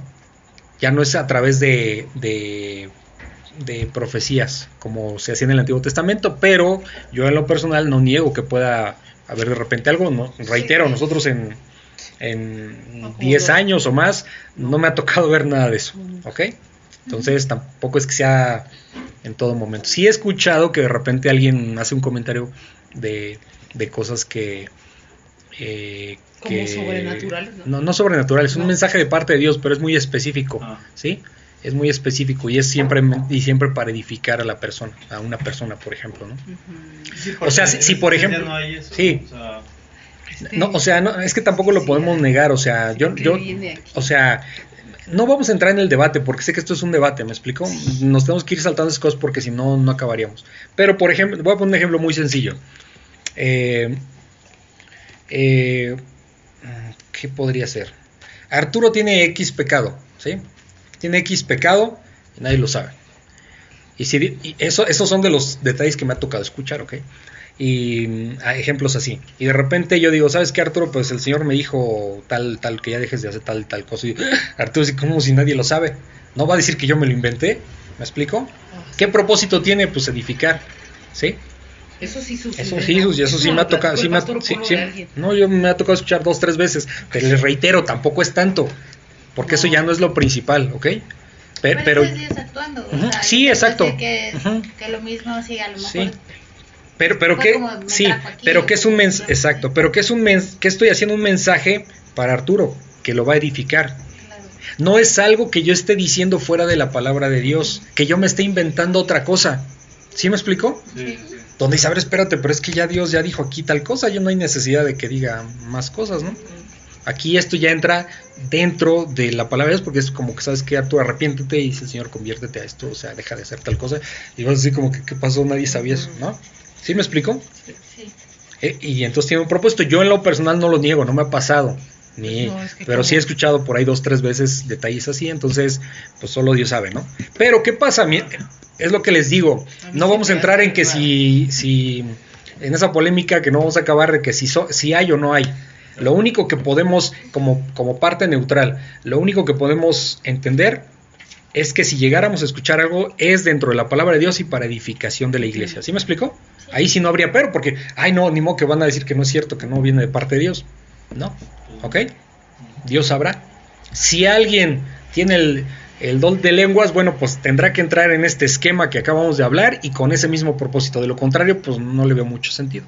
¿Sí? Sí. Sí. ¿Ok? Sí, y ese don ni siquiera lo vas a ver hasta que se precise una Exacto, muy exacto, exactamente, exactamente. Exactamente. Entonces tampoco hay que tenerle miedo a estas cosas. O sea, si se dan cuenta, estamos viendo como que el esquema genérico Sí. para poder discernir. No, yo no estoy diciendo, sí, sí hay, no, no hay. No, yo no estoy diciendo No, eso. pero es importante porque luego, eh, a final de cuentas, pues cuando llegas a compartir, Ajá. Siempre va a haber gente que te va a debatir ese tipo de cosas. Sí, no, y de hecho, ya ves que te las van a sí, sacar como que no, tú estás mal porque. se han ido de la iglesia por, por estos detalles. Ah, sí. Se han ido. Ahora, eso es falta, desde mi perspectiva, es falta de madurez espiritual, porque tampoco es como para como para irte a una iglesia, ¿no? Cuando realmente no hemos visto escándalos, no hemos visto cosas raras, no hemos visto que alguien se tira al piso, no hemos visto cosas así. Así como para pensar, este hace, pues sí, ya tiene algunos hermanos que se fueron hace tiempo, Se hace ya un rato, este, eh, se fueron por eso. Pero, pues les digo, mientras estemos en este esquema, pues, mm, realmente la palabra de Dios es la que nos va guiando. ¿no? Entonces ya, sin, sin entrar en que si que si todavía están vigentes o ya no están vigentes, porque es un tema que no vamos a solucionar aquí. No, no, no. Pero al menos si llegamos a escuchar algo, bueno, pues sabremos en qué condiciones se tiene que dar, eso sí ya nos queda claro, ¿no? ¿Ok? Ok, entonces dice, ¿qué quiere decir esto? Dice el 13, más otro, bueno, más otros burlándose decían, estos están llenos de mosto, ¿no? Ah, no, pero eso ya lo vi, a ver, ay, perdón, ya me atrasé. Casi siempre dejo el dedo señalando dónde voy. Ah, Se me- perdón, perdón, se me barrió feo. A ver, he estado muy distraído hoy. A ver, em, Se dice, ok, el 18. Y de cierto sobre mis siervos y sobre mis siervas en aquellos días derramaré mi espíritu, de mi espíritu, y profetizarán. Y daré prodigios arriba en el cielo y señales abajo en la tierra, sangre y fuego y vapor de humo. Todo esto son señales que, que se mencionan eh, como señales de la segunda venida del Señor Jesucristo. ¿Ok? Tribulación. No, no, no. De la. Segunda bueno, eh, durante, digo, entre la tribulación y que viene el Señor Jesucristo. ¿no? Entonces, son señales que están relacionadas con la segunda venida del Señor Jesucristo. El 20 dice, ¿no? También El 20, el sol se convertirá en, exactamente, es parte de eso. El sol se convertirá en tinieblas y la luna en sangre. ¿Ok? Esto viene en Mateo 24, 29. Dice, antes que venga el día del Señor, ¿cuál es el día del Señor? Pues su segunda, su segunda venida. Antes que venga el día del Señor, grande y manifiesto. O sea, son las señales previas a la llegada del Señor Jesucristo. ¿Ok? Obviamente son cosas que no, no me imagino yo, pero son extremadamente, eh, Pues se- no sé, todo el mundo va a estar espantado, ¿no? O sea, pues estas cosas no son normales. Pero decía que iba a ser la prueba de fuego bien fuerte para muchos. Sí. Sí. Dice el 21, y todo aquel que invocare, o sea, toda aquella persona que invocare, o sea, que, que pida el nombre del Señor, será salvo. Es que es creer. Es creer solamente hasta antes de la venida, de su segunda venida. Durante su segunda venida se acabó. Ahí se acabó. No te arrepentiste, no te arrepentiste. ¿Sí? Oye, últimamente eh, pasa que y daré prodigios arriba en el cielo. Sabes que ahora ves el sol, o sea, y ves la luna y ves todo y dices, es que son las señales, todo el tiempo te están dando señales. O sea, de pronto ves un sol así enorme, hermoso, y de pronto, la, o sea, lo ves chiquito, después la luna, después está aquí, después está allá, y dices, todos son señales de él. Es, es indudable que empezamos a empezamos a ver cosas que, que el niño no no veía, o sea, ¿no? Que no era tan común. Aquí yo lo único que les sugiero es que siempre nos centremos no tanto en las señales, si en lo que, sino en lo que el Señor nos está mandando a hacer. Ajá. ¿Sale? Porque a veces eso nos desvía mucho de la mente. O sea, estamos más preocupados por, por las señales y que sí, ya, y ya esta guerra está porque está profetizada. Decirlo, no, no, no. O sea, es, evidente, no sabemos Sí. los tiempos. Sabemos que esto ya es el final de los tiempos. ¿Cuándo vendrá el Señor Jesucristo? No lo sabemos. O sea, claramente no lo sabemos, pero sí sabemos que ya estamos al final. No sé si nos toque ver, yo creo que mm, po- probablemente, solo Dios sabe, no sé. Pero, pero no es importante eso, o sea, tenemos que centrarnos en corregir nuestros pecados, ¿sí? Ajá. Corregir nuestra vida, eso es lo verdaderamente importante porque eso es lo que nos va, Nos va a llevar no- nos va este, a hacer mira, permanecer no, en él. Al menos yo no lo veo como, como ah, ya se va a acabar el mundo porque Ujú. están señales, sino porque él nunca ha dejado la señal de, de su creación, de su existencia. Ajá, y, o sea, tú puedes ir por el andador paseando y ves y dices, wow, o sea, Dios está aquí, o sea, Sí. Dios da todo. Sí, hay muchas señales que nosotros vemos en nuestra vida diaria, las bendiciones que Dios da, ¿no? Entonces, mm, Cuando ahorita- los niños se arrepienten Sí. te piden perdón. Qué bonito. Y cuando andan de buleadores y se van a disculpar. ¿Ok? Es Dice, el 22. El del Espíritu Santo Sí, está sigue, trabajando. sigue diciendo aquí eh, Pedro, varones israelitas, oigan estas palabras. ¿sí? Aquí Pedro va a presentar al Señor Jesucristo como el Hijo de Dios y como el Mesías, el que estaba profetizado en el Antiguo Testamento. ¿ok? Y el Cristo viviente. ¿no? Sí. Varones israelitas, oigan estas palabras, o sea, dos puntos. ¿Qué va a decir? Jesús Nazareno, varón aprobado por Dios, ¿sí? Entre vosotros con las maravillas y prodigios y señales, o sea, con todas las, las cosas sobrenaturales que Jesús hizo, sobre todo estas señales que Dios hizo entre vosotros por medio de él. O sea, ¿quién es el artífice de todo? Dios Padre, a través de su Hijo Jesucristo. ¿Por qué? Porque el Señor Jesucristo, siendo Dios mismo, siempre le dio la honra a su Padre. ¿sí? O sea, Dios Padre, Dios Hijo y Dios Espíritu Santo es un Dios de armonía, no hay conflicto entre ellos. Y hay una perfecta unión, ¿me explico? Y es uno solo. Sí, como dice, siendo el mismo Dios, sí. como Dios Hijo, se somete el mismo al Exacto. Padre. Por, es- por, eso, por eso Pedro está diciendo, fíjense, el Espíritu Santo le está, está hablando por él. O sea, el Padre haciendo los milagros y prodigios a través de su Hijo Jesucristo. ¿Ok? Y además que aquí, bueno, también está, está dos veces hace la mención, ¿no? O tres. Está hablando a los varones y eso también es como, mm, no sé, o sea... Es que aquí es- Sí, como la autoridad que uno debe tener, ajá, la autoridad que uno debe de tener, pero no para sentirse importante, sino para guiar a los demás. ¿Sí? Como si estuviera transfiriendo la responsabilidad. Sí. Ok, dice, Dios hizo entre vosotros por medio de él, como vosotros mismos sabéis, o sea, ustedes mismos lo vieron, no se pueden hacer que no lo vieron, ¿sí? Sí, de hecho, No se pueden hacer que no lo vieron. Dice el 23, a este, o sea, a Jesús, entregado por el determinado consejo y anticipado conocimiento de Dios, Sí, la omnisciencia de Dios, o sea, esto estaba planeado por Dios desde la eternidad, es decir, desde antes de la creación de cualquier cosa, desde antes del Génesis. Esto ya estaba eh, profetizado por Dios. ¿Sí se dan cuenta? Ya estaba planeado, mejor dicho, por Dios. Sí, pues por eso dicen que es el plan perfecto de Dios. O sea, él desde que Dice- hace la creación. dice ya que- ajá. Tuvo un, pro- era un- este era el propósito. ¿sí? Fue entregado por el determinado consejo, o sea, por un consejo de Dios y anticipado conocimiento de Dios, ¿ok? Dice, prendiste, o sea, tomaron preso y mataron por manos de inicuos, por manos de pecadores, sobre todo los judíos, los fariseos, los escribas, los sacerdotes, y bueno, pues también ahí los romanos, ¿no? Que. ¿sí? Entonces, esos son los inicuos, esos pecadores. Dice, ustedes lo tomaron preso y lo mataron por manos de inicuos, crucificándole. Acuérdense que la crucifixión, Era la muerte más humillante. sí, no, so- no solo era eh, una, la muerte más dolorosa que existía, No, sino la más humillante. ¿sí? Sí. Era la más humillante. ¿ok? Dice el 24, al cual Dios le levantó, o sea, Dios le levantó sueltos los dolores de la muerte, o sea, ¿de dónde lo levantó? De entre los muertos, ¿no? Por cuanto era imposible que fuese retenido por ella, o sea, era imposible que la muerte lo detuviera.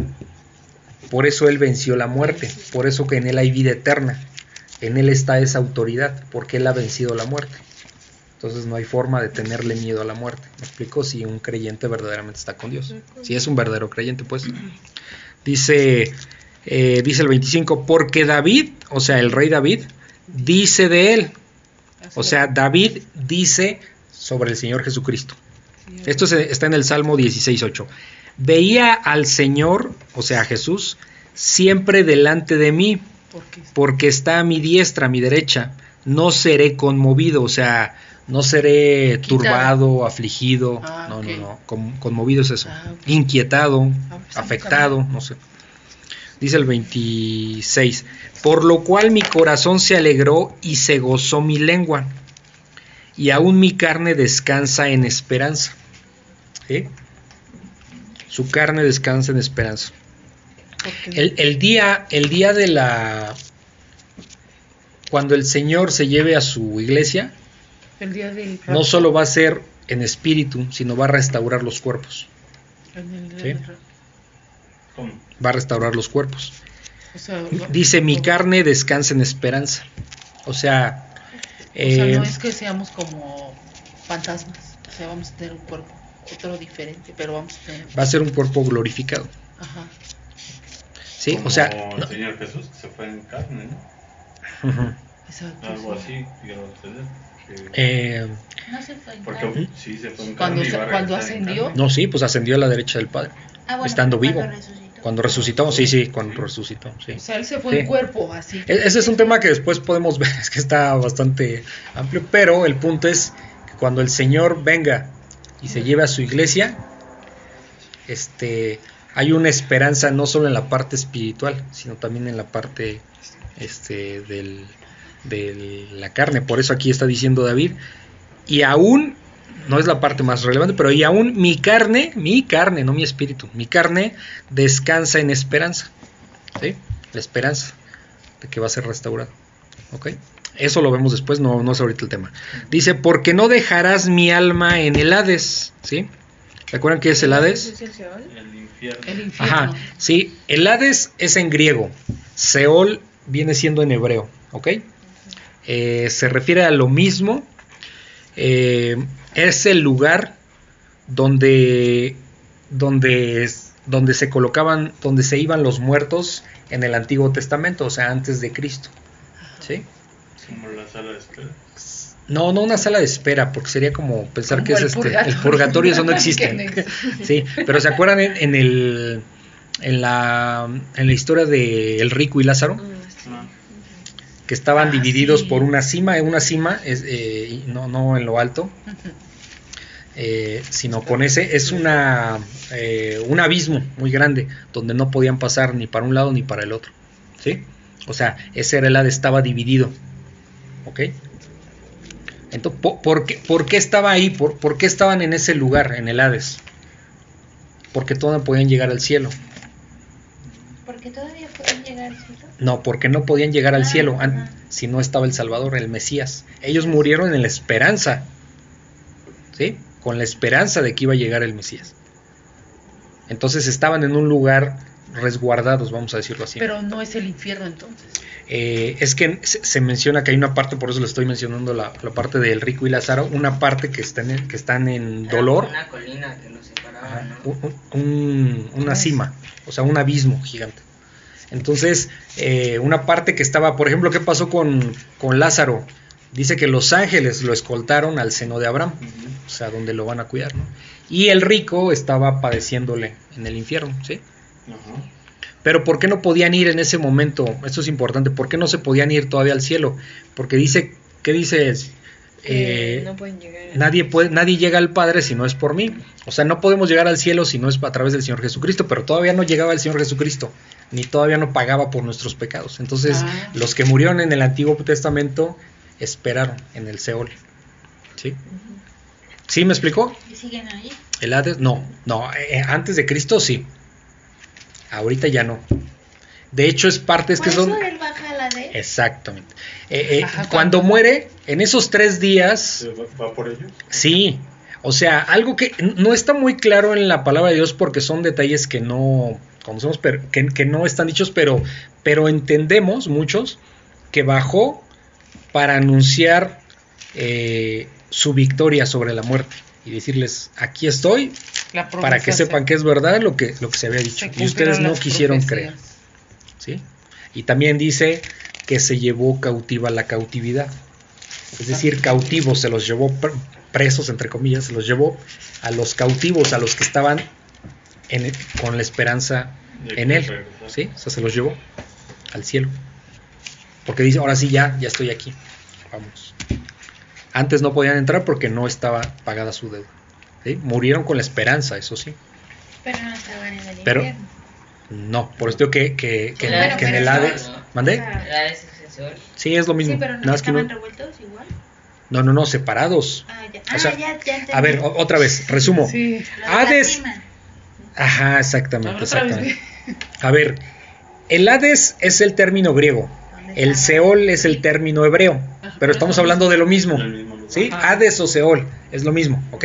Para no confundir. Nada más es el idioma, vamos a decirlo Ah, así. Hades para los griegos, Seol para los israelitas, ¿ok? El Hades o el Seol, lo mismo. Ahora, dentro de eso eh, estaba una parte para los que Creí. sufrían en el infierno o sea, los- y para los que estaban a la espera de, del Mesías. ¿Eso dónde Lázaro, lo dice, Por ejemplo, que ¿Mandé? donde estaba Lázaro y donde Donde, estaba- exacto, por eso, exacto, por eso vemos Oye, esa ¿y eso historia. dónde lo dice? ¿En qué parte? ¿Cuál? Eso que dices. Eh, hay varios pasajes, hay varios pasajes, están... ¿Cómo es el nombre de Sí. Lázaro? y Ujú. el- Ajá, por ejemplo, sí hay varios, de hecho en el Antiguo Testamento también. O sea, por eso entendemos que, que, que sí entienden por qué, porque a veces era confuso pensar, bueno, ¿y por qué no están en el cielo? Sí. Bueno, pues porque no había llegado el Señor Jesucristo, no había llegado la promesa. Y nadie puede llegar al cielo con el Padre si no es a través de Jesucristo. Entonces, como no había llegado Jesucristo, no había muerto en la cruz, no había pagado por, por los pecados, todos ellos murieron en la esperanza. Por eso, por, por eso cuando, eh, por ejemplo, cuando hablan de la muerte de David, la muerte de Moisés, todos ellos, ¿qué dice? Que Este, durmieron Ah, sí. y durmieron. Ay, sí, es cierto. Sí. Lo. ¿Por qué? Pues porque, o sea, estaban muertos, pero en la esperanza. En la esperanza. Pero ahorita todos están con Jesús, ¿no? Porque se los, Ellos se los ganaron. Sí, los Pero profetas. cuando él, cuando él va y se los lleva en ese momento después de su crucifixión. Sí, pero por ejemplo, hay unos detalles como, como la transfiguración. ¿Quién estaba en la transfiguración? Estaba. Elías. Mm, este, Es- Pedro y Juan. Ajá, pero, Ah, pero- estaba este, Abraham. Ah, Abraham y este, Moisés. Moisés, ¿no? Ajá. Entonces, ¿estaban en la presencia de Dios? Pues sí. Hay de- sí. Sí, pero no en el cielo, hasta que él llegó. Sí, so- son detalles que no podría yo explicar, al menos ahorita, ¿ok? No, sí, es que Pero este, son detalles ya muy... meterse a checar. Eh, no quiero decir algo que no, que no sea correcto o que yo vaya a mentir, entonces lo podemos dejar ahí pendiente. Pero están esos detalles, ¿no? Ya estaban en, eh, gozando ahí del, de la presencia del Señor. dormidos, eso sí, Sí. lo dice la Biblia. ¿Ok? Pero bueno, básicamente es eso. O sea, estaban esperando, pero ya con el Señor Jesucristo, ahora ya nadie se va al Hades ni al Seol. O sea, ya se van directamente a juicio eh, para salvación o para perdición. ¿Ok?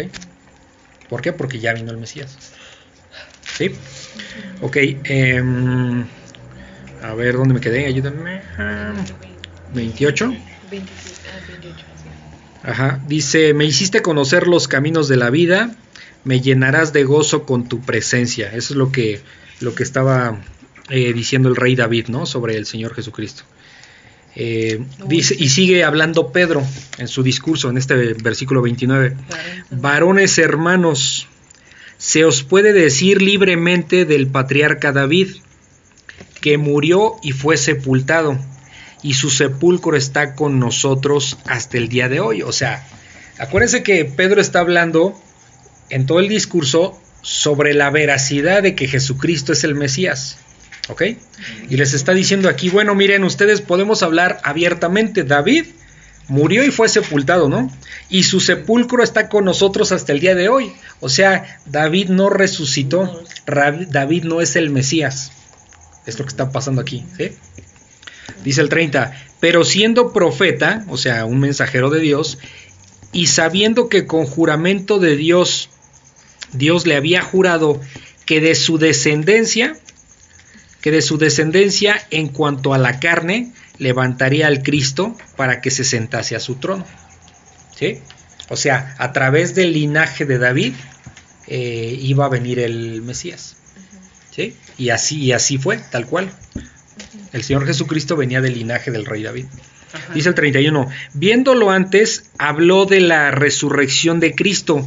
Viéndolo antes, David habló de la resurrección de Cristo. ¿Sí se dan cuenta? Que su alma no fue dejada en el Hades. Esto viene este, en el Salmo 16.10. Ni su carne vio corrupción. O sea, ni su carne se descompuso, no... Nada. ¿Sí? En ese sentido espiritual, ¿no? Ni su carne vio corrupción. O sea, este, no se, sí, no se descompuso, no, no, nada. Eso es cor- A corruptible, ver, ¿no? aquí, entonces David no, no durmió.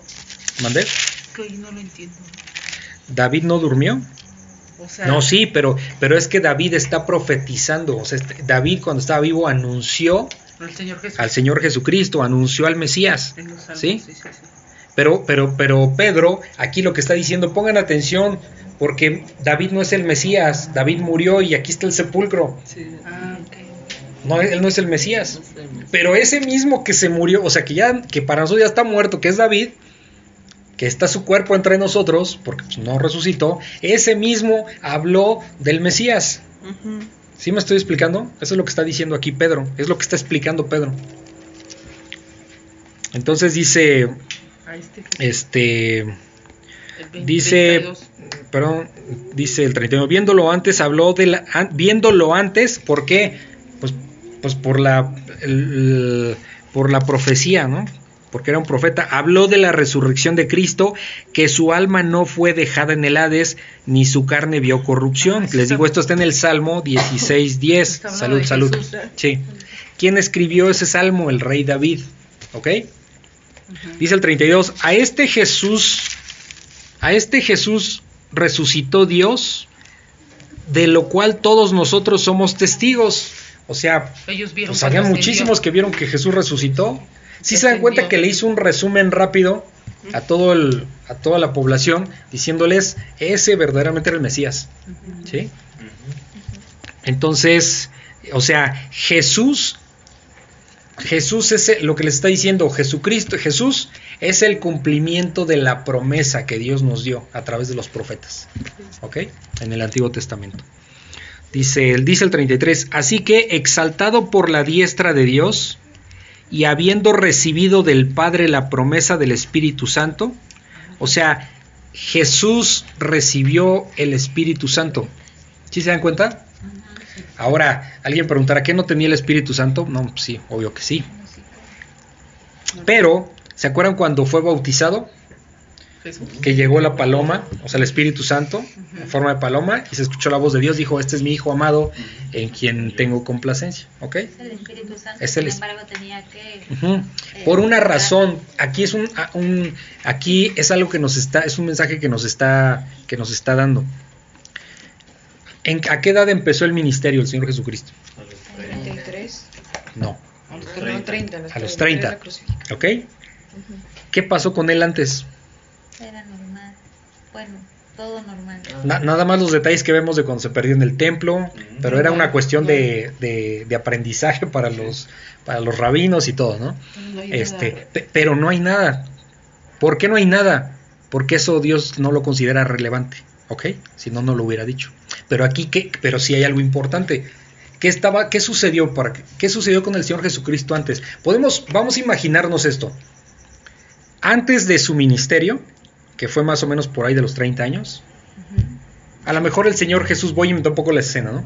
A lo mejor el Señor Jesús veía a un paralítico, lo sanó, No, no era su tiempo. Este, a lo mejor este, podía haber hecho un milagro, X o Y. ¿Lo hizo? No. No, hasta que No. su ministerio. ¿Por qué? Porque Dios tiene un tiempo. Ajá. ¿Sí? ¿Sí se dan cuenta?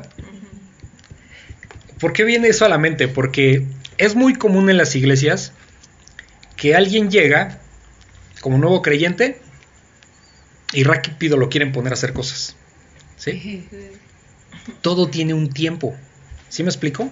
Y ahorita nos vamos a dar cuenta por lo que sigue que lo que el Señor quiere es que perseveremos en su doctrina, en su conocimiento. Sí, sí. Lo demás va a venir solo. ¿Sí me explico? Primero busca el reino de Dios y su Sí. justicia y todo será añadido. Y, y esto, y esto tiene eh, mucho de sabiduría porque, porque nos damos cuenta que muchas veces, la, y se los he comentado, a veces la gente luego se pierde haciendo otras cosas y no yendo a la palabra. Si pareces que estás con Dios, pero no estás con Dios, Sí, porque no estás en lo que verdaderamente importa. ¿Sí me explico? Sí. Entonces, por eso pongo este ejemplo. ¿Qué pasó el Señor Jesucristo antes de su ministerio? No sé de- O sea, era obediente a su padre, eso sí. Este, podemos entender eso. ¿Por qué? Porque él era perfecto. Hay, hay, por ejemplo, eh, de repente hay ciertos, ciertos autores que, que dicen, este, creo que me ha tocado escuchar, no me acuerdo dónde lo leí, pero ejemplos como, no, pues es que era bien travieso. Ajá. ¿Y, y por qué podemos asegurar que no? Porque él era perfecto y no pecó. Era un niño travieso, pues, ¿qué haces hacer travesuras? O sea, tus maldades, ¿no? No pecó. No, es mentira. Porque si no se estaría negando a sí mismo. Sí, sí. ¿Sí se dan cuenta? ¿Cómo podemos deducir cosas que no sabemos? Pues porque es perfecto. Por eso cuando alguien sale con esas cosas dices, eso no tiene sentido. ¿Sí? Porque él fue perfecto, o sea, fue obediente a su padre. Entonces, eh, él tenía su tiempo, por eso es antes de los 30 años, pues ¿qué hizo? No sabemos. Pero no estaba en escena, ni estaba haciendo milagros. Aun hecho, cuando lo podría hacer. hizo lo del vino, le dijo a su mamá que no era su tiempo aún. Así lo dijo. No es mi Pero ese es propósito de él. Sí, o sea, sí, de ya Dios. era, sí, por supuesto. Exacto. Sí, Sí, sí, por sí. eso los tiempos de los marca. Sí. A eso es lo que. Sí, lo sí, sí. trata de Entonces, pero ¿qué pasa? ¿Dónde empieza su ministerio? Pues el bautismo, ¿no? ¿Sí se dan cuenta? Cuando es bautizado, cuando aparece en escena, cuando Juan el Bautista está predicando este, para el arrepentimiento y de repente pues llega en escena el Señor Jesucristo. Ahí empieza su ministerio. ¿Cuándo empezó? Cuando fue bautizado con el Espíritu Santo. Sí, sí. Pero hay una situación, el Señor pues es Dios, Él tiene toda la palabra de su Padre. ¿Ok? Cuando nosotros, cuando nosotros llegamos a Cristo, ¿qué necesitamos en primera instancia? Su palabra. Nos da el Espíritu Santo, porque si no, no ya lo vimos, no podríamos entender su palabra. No podemos entender esto si no es porque Dios nos lo revela. Y eso es gracias al Espíritu Santo. ¿Sí se dan cuenta? Entonces sí. no podemos... Todo tiene un tiempo. ¿no? Todo tiene un tiempo. Siempre, también, por ejemplo, en el caso de David, tú empiezas a leer la historia de David y como que es muy, se da saltos así muy grandes, pero para que él escribiera, por ejemplo, salmos, pues él tuvo una vida de mucha persecución, del, que dicen que duró hasta 10, más de 10 años que el, el- el rey Saúl lo persiguió, para tener esa agonía en la que él, pues no pasó así como viene aquí, o sea, de un día al otro, o sea, fueron 10 años en que él fue acosado y todo el mundo, todo el, o sea, él lo quería matar, o sea, Saúl lo quería matar. Entonces, para que él llegara a escribir todo esto, pues está obviamente el Espíritu Santo y esa agonía en la que él estuvo, ¿no? Luego Pablo igual, para que él pudiera hacer todo lo, lo que hizo, él se preparó muchos años, o sea, no fue así como que ya tienen el Espíritu y ya puedes ir. Pero ahí se contradice un poco, ¿no? Porque, por ejemplo, mm, si estamos hablando de las lenguas y que di- Dios, si es para edificar a alguien, te da el conocimiento o te da, o el Espíritu Santo lo hace a través de ti, pues no hay nada fuera como del control de Dios mientras estés con Él, ¿no? Entonces igual y puede ser que En el momento. en ese momento en el que estás con una, una persona a la que le quieres compartir, pues no eres como el más estudiado ni tienes todo, pero Dios puede actuar como hay contigo. No, no, no, o sea, cuando tú ya sabes, puedes compartir. O sea, esto no está peleado, ¿me explico? Pero No está peleado, pero se necesita a la par una preparación. O sea, porque obviamente lo que vas a compartir al inicio es muy poquito, pero ya hay algo que tienes que compartir. Pero el mismo Señor dice que, Sí, que, que, por ejemplo, hay una crítica que le hace a los que tienen ya muchos años y, eh, y, no, y, y no, y no perseveran en su doctrina. Y dice, ¿Qué- qué de- son debiendo, ser, debiendo ser ya maestros, todavía son como bebés que les dan lechita con su... Bueno, no dice así, lechita con su mamila, ¿no? O sea, no hay crecimiento espiritual. ¿Y cómo vamos a tener el crecimiento? Perseverando en, la- en el conocimiento de Dios. ¿Sí me explico? Sí. Por ejemplo, vemos un rey Saúl que cuando, cuando Dios lo, lo escoge no fue inmediato, o sea, Dios lo escoge y pasa un tiempo. No O sea, recuerdo si fue fueron como igual 10 a- años. Aquí el cambio igual de Pedro, ¿no? Según- Donde, donde, o sea, de, de no entender, Sí, con el. Espíritu Santo, pues se les revela y es Sí. que no te va, uno no- o sea, obviamente no nos va a pasar, bueno, quién sabe, ¿verdad? Que nos pasara ese entendimiento o esa, esa, Esa revelación. revelación, pero, pero no sé, o sea, ahí, ahí, por ejemplo, si Dios te, te puede dar como un, que hables en una lengua para que puedas edificar a alguien en un cierto momento, pues a lo mejor de la misma forma pone en ti conocimiento para que lo puedas edificar No, en ese momento. no, no, el conocimiento no, el Espíritu Santo sí. Eh, Bueno, es. Dios es soberano, vamos a entenderlo así para que no nos confundamos. Dios, Dios, es soberano de usarnos como Él quiera, Sí, a la hora que quiera y Sí, como Él quiera, ¿ok? Ahí no hay duda. Sí. Ahora, eso es de parte de Dios, de parte de nosotros, que hay perseverar en el conocimiento de Dios. Claro. ¿Sí me explico? O sea, son como, son, son cosas que no están, eh, que van de la mano, pero no están peleadas uno con otro. Ahora, yo no voy a decir, yo no voy a llegar y decir, este, No sé. pues que el Señor me utilice para, para hablarle a alguien, pero resulta que yo ni estudio la Biblia. Entonces, ¿qué le voy a decir? ¿Sí me explicó? Solo Dios es soberano para, para utilizarte de esa manera, pero nosotros, en nosotros como, como creyentes, no podemos fiarnos de que pues, yo voy y digo lo que sea. O sea, y Dios ya hablará por mí. No, no. Yo tengo una responsabilidad porque dice que, que el que persevere hasta el fin ese será salvo. Perseverar en el conocimiento y en, y en mantenerte eh, fiel a Dios, ¿no? Con tus acciones en tu vida. O sea, y habla muchas veces de todo eso. Entonces, si hay una responsabilidad de nosotros como creyentes de perseverar eh, tanto en nuestra vida, como eh, nuestra vida como creyentes y en el conocimiento de Dios. No puede haber transformación de nuestra vida si no estamos apegados a la palabra. ¿Sí me explico? Entonces siempre hay un tiempo de preparación Sí, y por eso les hacía mención aquí, el Señor Jesucristo hasta los 30 años empezó su ministerio, no antes. ¿Por qué? Porque Dios tenía, eh, Dios tenía eh, previsto de esa manera. Ahora, los discípulos eh, fueron entrenados por tres años, pero tres años, 24 horas, ¿no? Con el Señor Jesús, entrenados por Él, preparados Sí, sí, sí. pero no fue sino hasta el momento sí compartían se acuerdan cuando se acuerdan cuando mandó a los a los 70 ¿no? a predicar que los mandó de dos en dos pues sí sí los mandó fueron regresaron todo esto no pero, pero qué les dio en ese momento se acuerdan Pues el Espíritu Santo. Sí, pues nada. Eh, No, Bueno, sí, no, les dijo que le- ¿no se acuerdan que les dio potestad, les dio autoridad para hacer milagros y cosas así, para que demostraran que sí iban de parte de Dios? Fue un adelanto. Pero en qué momento, ellos estaban preparados, pero en qué momento viene ese despegue de donde ya no está el Señor Jesús, ya no está con ustedes, empiecen a predicar aquí, en este, en- a partir de este, Sí, de, este el mensaje de Jesús. ellos era, era una tarea muy específica Ujú. eh, como Sí. discipulados. Sí, por- Y ya no entiendo muy bien eso porque los tiempos de Dios como Abraham, ¿no? Ajá. Ah, vas a tener un hijo y cuánto se esperó, ¿no? Y al final de cuentas está Sí, por ejemplo, otro por y- ejemplo, sí, sí, sí, sí, sí, ya, sí. o sea, sí, sí entiendo esa parte y eh, finalmente pues está mm, Tiene acá, mira.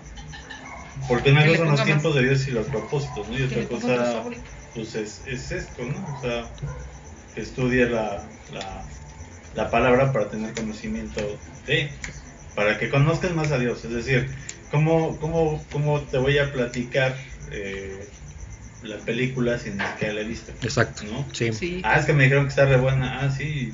¿Y de qué trata? No, pues no sé, pero me dijeron que está re buena. Sí, sí, sí. Es así. A que digas, ah, mira, ya la vi, pero no nada más la vi. O sea, ya también fíjate que estuve estudiando y hay esto, la parte de la fotografía está muy padre. O sea, ya te vas más como al, al detalle. ¿no? Sí, sí, sí. Bueno, entonces dice el capítulo, digo, perdón, el versículo 33, así que exaltado por la diestra de Dios y habiendo recibido del Padre la promesa del Espíritu Santo, o sea, Jesús lo recibió, ha derramado esto que vosotros veis y oís. O sea, lo, lo que, lo que están viendo pues es por el Espíritu Santo derramado en nosotros, ¿no? Así como sucedió, así como lo recibió el Señor Jesucristo. Dice el 34, porque David no subió a los cielos, pero él, pero él mismo dice, o sea, pero el mismo David dice en el Salmo 110, dijo el Señor a mi Señor, o sea, dijo Dios Padre a, a mi Señor Jesucristo, ¿sí? Eh, siéntate a mi diestra, o sea, a mi derecha, hasta que ponga a tus enemigos por estrado de tus pies. Ya ven que el estrado es donde, en un juicio, es el lugar donde se sientan a declarar, a dar su testimonio, ¿no? A hacer su declaración ante el juez, ¿ok? Entonces dice, hasta que ponga a tus enemigos por estrado de tus pies, o sea, hasta que haga ese juicio, ¿ok? Dice el 36, sepa pues ciertísimamente, o sea, esta parte, no dice de cierto les digo, bueno, eso solo decía el Señor Jesucristo, pero ciertísimamente, ¿por qué hace énfasis en esta palabra? Sepa, sepa pues ciertísimamente, o sea, que la evidencia, después de todo lo que les explicó Pedro, que la evidencia que hay en el Antiguo Testamento es abrumadora, o sea, no hay forma de negar, no hay forma, les está diciendo, no hay forma de negar que Jesucristo es el Mesías. ¿Sí? No hay forma, porque ya les dio el repaso de que hasta David habló de él y este y qué es lo que está pasando, ¿no? Con en ese momento con la llegada del Espíritu Santo. Sepa pues ciertísimamente toda la casa de Israel que a este Jesús a quien ustedes crucificaron, Dios le ha hecho Señor y Cristo, ¿sí? O sea, Jesús es Dios, es- él es el Mesías, ¿no?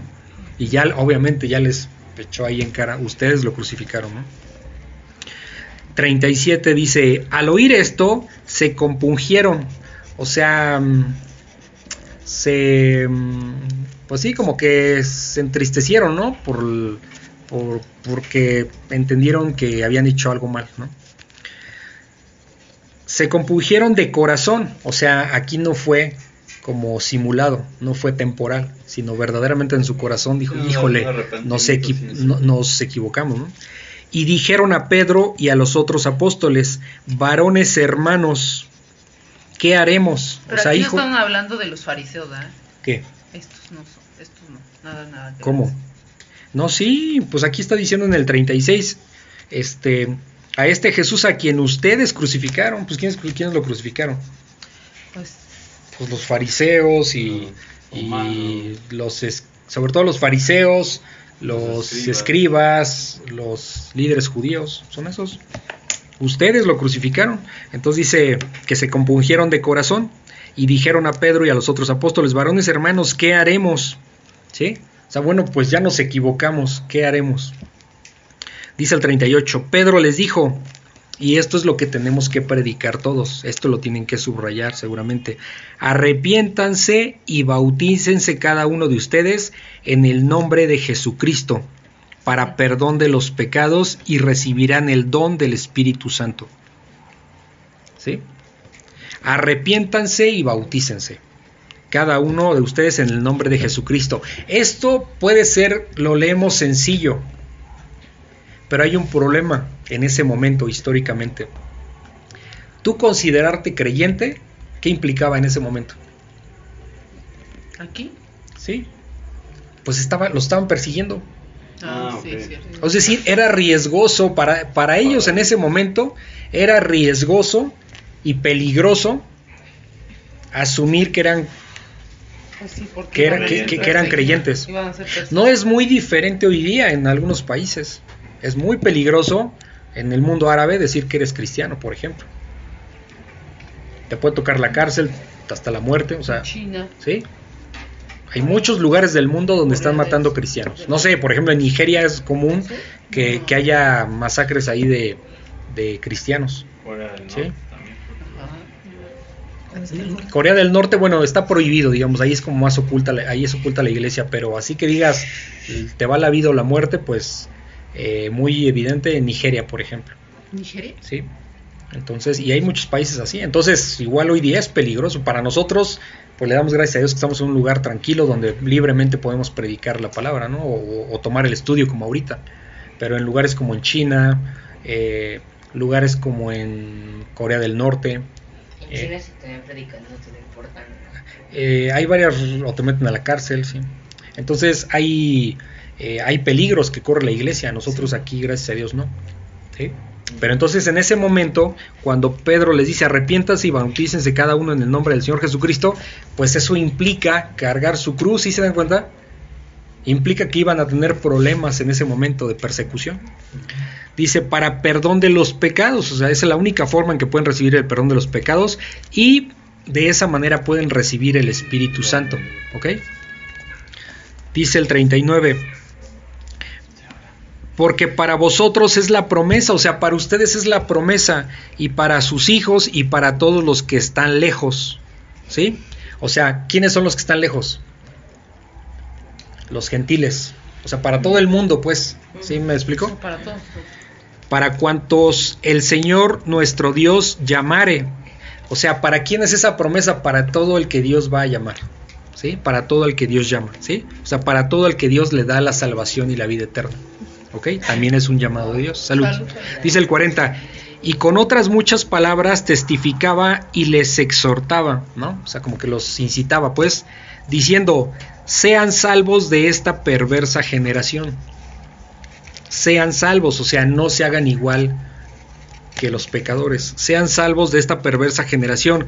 Así que los que recibieron su palabra, y cuando dice aquí los que recibieron su palabra no se refiere a todos, sino los, a los que realmente reconocieron que lo que decía era verdad, los que realmente querían aceptar en su corazón a Jesucristo, eso es lo que se está hablando, porque hubo mucha ahí que tampoco lo recibieron, ¿ok? Sí, claro.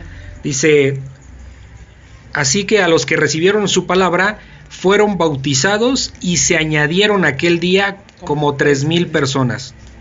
¿Sí? Sí. Como tres mil personas. Aquí que está diciendo, sí, no sé si notan algo. No dice tres mil hombres. ¿Se dan cuenta? Personas. Todo. ¿Por qué? Porque para Dios no hay acepción de personas. Antes se hablaba de hombres, ¿no? Porque así se maneja, pero con Jesucristo es parejo. Entonces aquí ya son 3.000 personas. Si se dan cuenta, cada vez que leíamos cantidades eran hombres, varones, y no se mencionaban las mujeres. Y ahorita dice personas. Sí, cuando, cuando multiplicó los pesos. Ujú. Ah, eran 5000 hombres. Ah, las mujeres malas. sí. Dice el 42, y, per- y perseveraban en la doctrina, aquí está el punto, por el subrayenlo, perseveraban en la doctrina. ¿Qué es perseverar en la doctrina? Pues que es, mantenerse en su aprendizaje y su discipulado eh, sobre la palabra de Dios, Sí. porque eso es lo que nos va a hacer crecer. ¿Sí me explico? Y perseveraban en la doctrina de los apóstoles. O sea, ¿cuál es la doctrina de los apóstoles? el, el evangelio. Las escrituras, ¿no? Las escrituras. Y perseveraban en la doctrina de los apóstoles, que no es de ellos, sino es de Dios, ¿ok? Y perseveraban en la doctrina de los apóstoles, en la comunión, o sea, este, en el compañerismo, podemos entenderlo, en la comunión unos con otros, en el partimiento del pan, que esto es como la, en este caso es como la cena del Señor, en, la, en, la, en el partimiento del pan y en las oraciones. ¿sí? O sea, llevaban ya una vida eh, de, un, de un verdadero creyente. ¿no? Sí, sí, sí. ¿Tienen alguna duda? ¿No?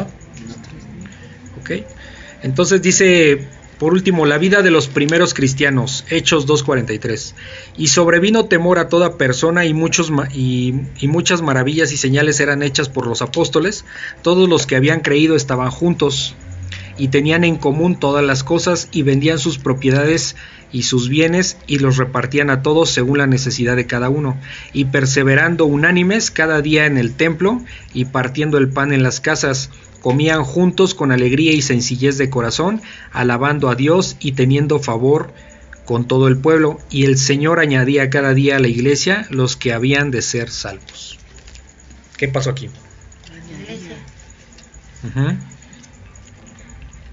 Aquí ya nos empieza a dar una probadita de, de cómo estaban llevando la vida eh, eh, los creyentes, ¿no? Creyentes. Ah, Dice, sí. y sobrevino temor a toda persona.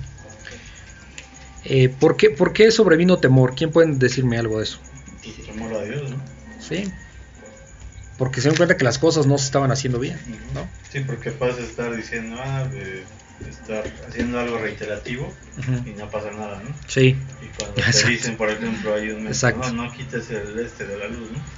Y ¿por qué es delito? Ah, ya lo quité y te das cuenta. Ay, cierto.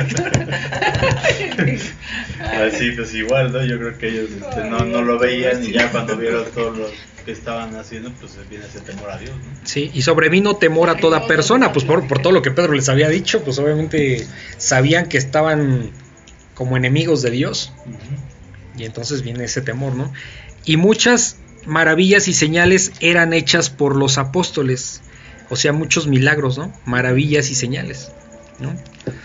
44. Todos los que habían creído estaban juntos. Se fijan, todos los que habían creído, o sea, no todos, que, to- todos los que escucharon el mensaje de Pedro, no todos se convirtieron, pero sí fueron muchísimos, o sea, impresionante, con un 3,000. discurso, 3.000 per- mil personas, pues es muchísimo, ¿no? Sí.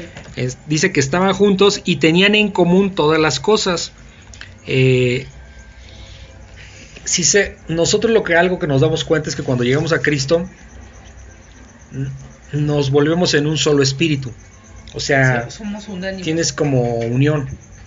De repente puedes ir con, pers- con, con personas que no conoces y son creyentes y parece que lo conocieras de mucho tiempo porque hay Sí, algo en común. Como que puedes ¿Sí coincidir me explico? Coincides. Sí. Sí. Con los que no se coincide, pues es con los que de repente pues, se dicen creyentes y, y tú ves cosas que dices, no, pues esto está medio raro, ¿no? O sea, que puede pasar. Entonces, este, dice, y vendían sus propiedades y sus bienes. O sea, aquí todos estaban dispuestos a compartir lo que tenían, ¿no? Era, esto hay que entenderlo, no es una regla a seguir, Ay, sí. pero, pero sino era más bien eh, el avivamiento, por así decirlo, que tuvieron el Espíritu Santo que llegaron y estaban, vamos a decirlo así, en el Espíritu a todo lo que O sea, daba. entonces, si ¿sí? eso no sucede en la iglesia, no es que esté mal. En nuestros tiempos no, lo que, o sea, no, no- no es que no es una regla que, que Dios mande a que vendas todo y lo repartes entre todos. ¿sí? O sea, ¿qué sí te manda? Pues ayudar, ¿no? O sea, ayudar al otro. ¿Sí me explico? Sí. O sea, eh, Por ejemplo, aquí en la iglesia nosotros hemos visto así, o sea, en otra iglesia, por ejemplo, en la de lo más grande, nunca vimos eso porque somos muy poquitos. Pero aquí veo que piden ofrenda y son así como, wow, no o sea, dan, dan, dan. Sí, o sea, es el mismo, el mismo punto de, de dar, ¿no? Sí. Dios ama al dador alegre, ¿ok? En todos Sí, sentidos. sé, que- Entonces, pero aquí lo que estaban haciendo estos primeros creyentes, pues poner a disposición de la iglesia todos sus bienes, Sí, ¿no? ¿no? O sea, entonces dice, y venían sus propiedades y sus bienes y los repartían a todos según la necesidad de cada uno. ¿Ok? Sí, fíjense que esto es importante porque cuando se reparten los bienes, eh, eh, siempre, y eso va a ser como un consejo, no siempre es dar por dar. Sí. Cuando son hermanos, no es problema, pero ¿a qué voy? ¿Por qué dije esto de no, no dar por dar? Eh, hace, cuando recién llegamos, eh, vimos unos indigentes aquí en el centro de Querétaro. Ajá, sí. Y nosotros, con tal de ayudar, eh, porque estaba haciendo un de- friazo, un friazo, pero así que dijo, Fue "Oye, Día de Reyes. sí. Ahí se la pasaron. Entonces, en los Reyes. Sí, vo- voy a, eh, pedimos en el grupo, incluso aquí también en el grupo de No, vecinos, nos dieron que este cosas. que si que habíamos indigentes que a veces nos ayudaban con si tenían ropa o algo.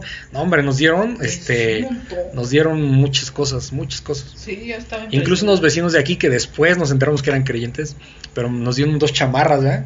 Que le dije a la oye pero le digo están re buenas estas chamarras me las quedo estas se van a perder Oye, y, todas y- y las llevamos, no, pero te estoy hablando que estaban pero buenas, algo padres, o sea, chamarras padres. No era de lo que les sobraba, no, padres. Entonces dije, Es que ellos son cristianos acá. Sí. Y entonces fuimos y les llevamos, fue Luigi, me acuerdo, Pati. Sí. Ellos No, nos Una llegaron, señora les llevó su casa de campaña. les llevó una casa de campaña y todo. No, los Ok, atendió. e- eran indigentes, pero estaban, estaban, este, pues, alcoholizados, ¿no? Y un señor ahí habló, este, tratamos de compartir, pero es muy complicado cuando están ebrios, ¿no? Entonces, este, hablamos con ellos. Al día siguiente, no, dos días después, al día siguiente no pudimos Fuimos ir. a llevarle Al la día Biblia. siguiente llevaba- fuimos a llevarle una Biblia porque nos habíamos quedado. Ajá. No, ya no tenían nada. Más que creo que un suéter o algo que trae encima. Nada. De un montón de cosas que les llevamos. Todo lo vendieron Y para. Pues Pues, inventaron una historia No, que se los que quitaron, que no sé qué, pero bueno. Que les robaron. Entonces siempre hay que saber administrar las cosas. ¿sí? Aquí nos está hablando que se repanteara entre la iglesia. El contexto es ese, ¿no? Pero aquí se me vino a la mente como que eso, porque a veces uno con el afán de dar hasta el que no es creyente, este, eh, pues de repente te puedes equivocar. Oye, Sí. ahí te voy a hacer una pregunta. Haz la pregunta que me hiciste ayer. ¿Qué me dijiste? ¿Que Dios te manda qué? Bueno, pero este, A ver. ya igual te dijimos que íbamos a preguntar. ¿Qué pasó, Emilio? ¿Qué te, ¿Cuál era la duda? Digo, que si Dios te manda a amar a tu prójimo y ese prójimo no es creyente. ¿qué- ¿cómo era tu pregunta?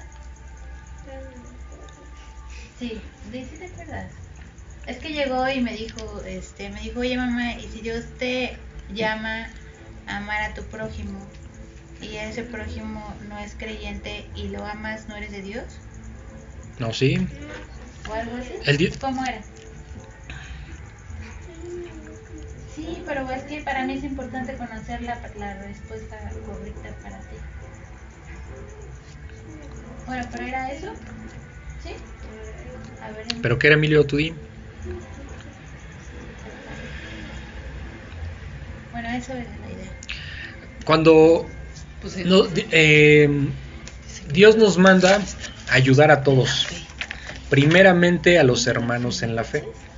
Así lo dice, primeramente. ¿Ok? Pero no, no, no estamos impedidos de ayudar a alguien que no sea creyente, porque mo- probablemente por eso también puede ser un buen testimonio. Entonces, Dios, cuando dice, cuando nos manda a ayudar a nuestro prójimo, es a todos, no ver diferencias. ¿Ok? Pero si Pero dice sí dice primeramente, a los No, hermanos. por eso lo dije, primeramente ese- los creyentes. Esa que dices en el versículo que nos lo aprendimos, el último dice eso. Ajá. ¿Qué Que es hagamos- Gálatas? Que hagamos bien a todos y mayormente a los de la familia de Aaron. Ah, mira, ok. Ajá, eso sí lo dice. Ujú. Es más enfático. Ok, entonces es válido. Por supuesto que Dios manda a ayudar a todos. Sí, sí, sí. Sí. Y amar a todos. Sí, pero siempre es tener como cuidado con, con cómo se ayuda. Porque les voy a poner un ejemplo. Cuando estábamos ahí en la Ciudad de México, había personas, sí, había personas que iban un día, Ah, sí, también las chavas. este, uno de los hermanos que está un poquito delicado de salud, eh, era el, el que se encargaba de las ofrendas, ¿no? Y yo era el que traía como, pues la, ahora sí que era el de la cuenta bancaria, ¿no? La. Entonces, ajá, el tesoro. Y para el cuenta bancaria, pues del- de, la iglesia.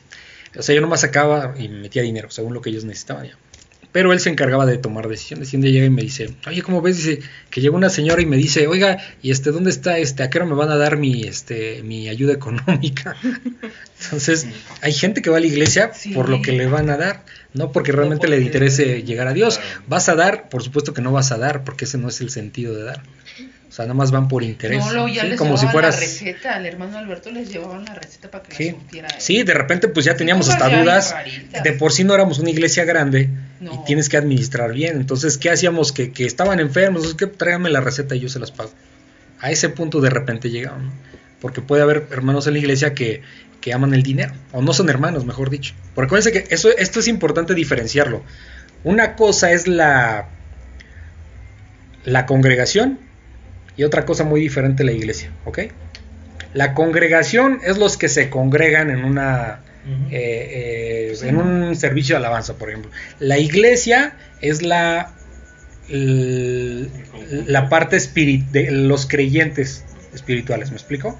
Y acuérdense que en una iglesia pues es el trigo y la cizaña, ¿sí me explico? Entonces, para que no pensemos que en automático como que es eh, congregación, todos son creyentes, no, no funciona así, ¿sale?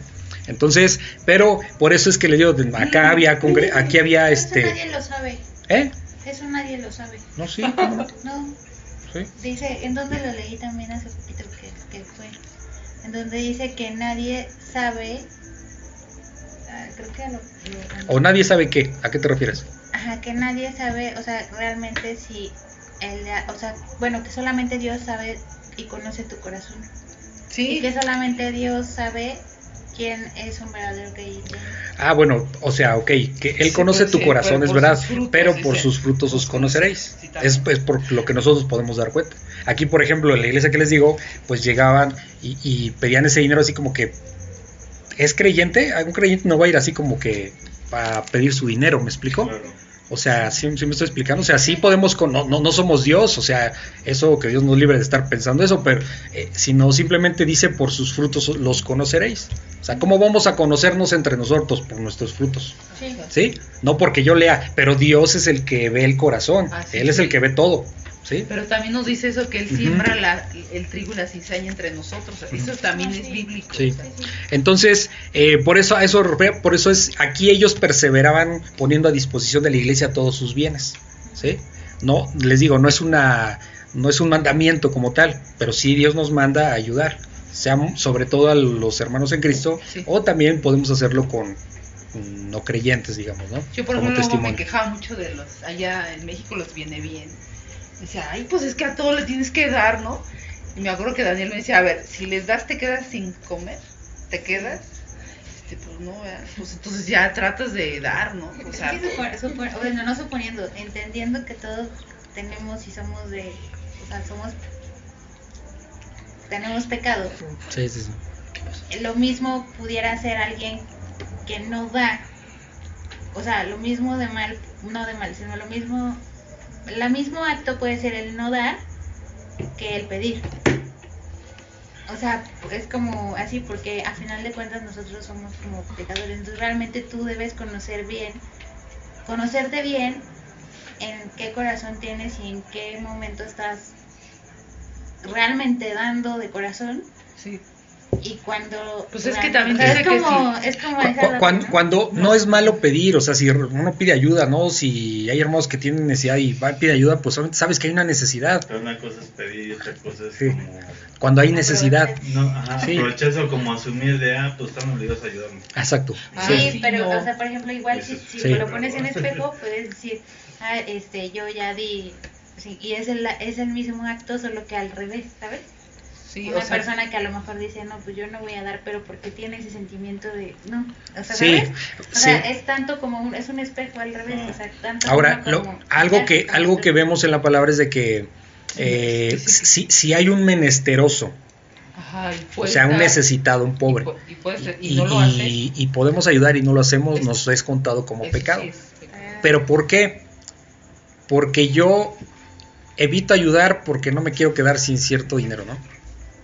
¿Y me explicó? O sea, realmente lo que Dios juzga, si se dan cuenta, es el corazón. Ahí sí solo Dios sabe. Solo Dios sabe. ¿Sí? Sí, sí, sí. Entonces, so- so- so- sí, solo, solo Dios sabe el corazón, ¿no? Pues es que al final de cuentas debes de confiar también en eso, ¿no? Digo, si el ayudar, a lo mejor dices, eh, o lo piensas así, híjole, pues ahorita no tengo mucho para estar, pero si también debes de confiar y decir, bueno, pues, pues si es para eso, pues órale, que Sí. sea para eso y al final de cuentas se, se, me- se te tiene que reeditar Sí, con trabajo. sí, o sí. Si de repente no se puede, pues no se puede, pero, Sí. pero en tu corazón no está no el no querer, sino sí no puedo ahorita, ¿no? O sea, también es válido, pero Dios ve el corazón. Puedes ver a dos personas que no ayudan, pero muy probablemente esto es un ejemplo. Un- Una es porque no quiere, porque le pesa, y el otro porque realmente no puede. Entonces la intención es muy diferente y ahí sí Dios es el que Que juzga, ese ¿no? es el pecado de codicia. Ajá. Bueno, y dice el 46, y perseverando unánime, seguían perseverando juntos, cada día en el templo y partiendo el pan en las casas, ¿sí?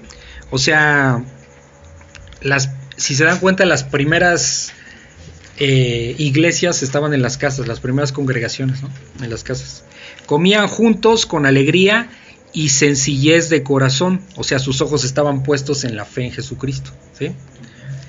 alabando a Dios y teniendo favor con todo el pueblo. Y el Señor añadía cada día a la iglesia los que habían de ser salvos. O sea, el Señor Jesús es el que añade a su iglesia. Añadía a la iglesia los que habrían de ser salvos. Y sigue añadiendo y sigue añadiendo y sigue añadiendo. El ¿Sí? Señor Jesús. Gracias a Dios. Gracias Sí. a Dios. ¿Tienen más. Alguna duda? ¿Nada? Ok. Ahora Romy estuvo muy callada.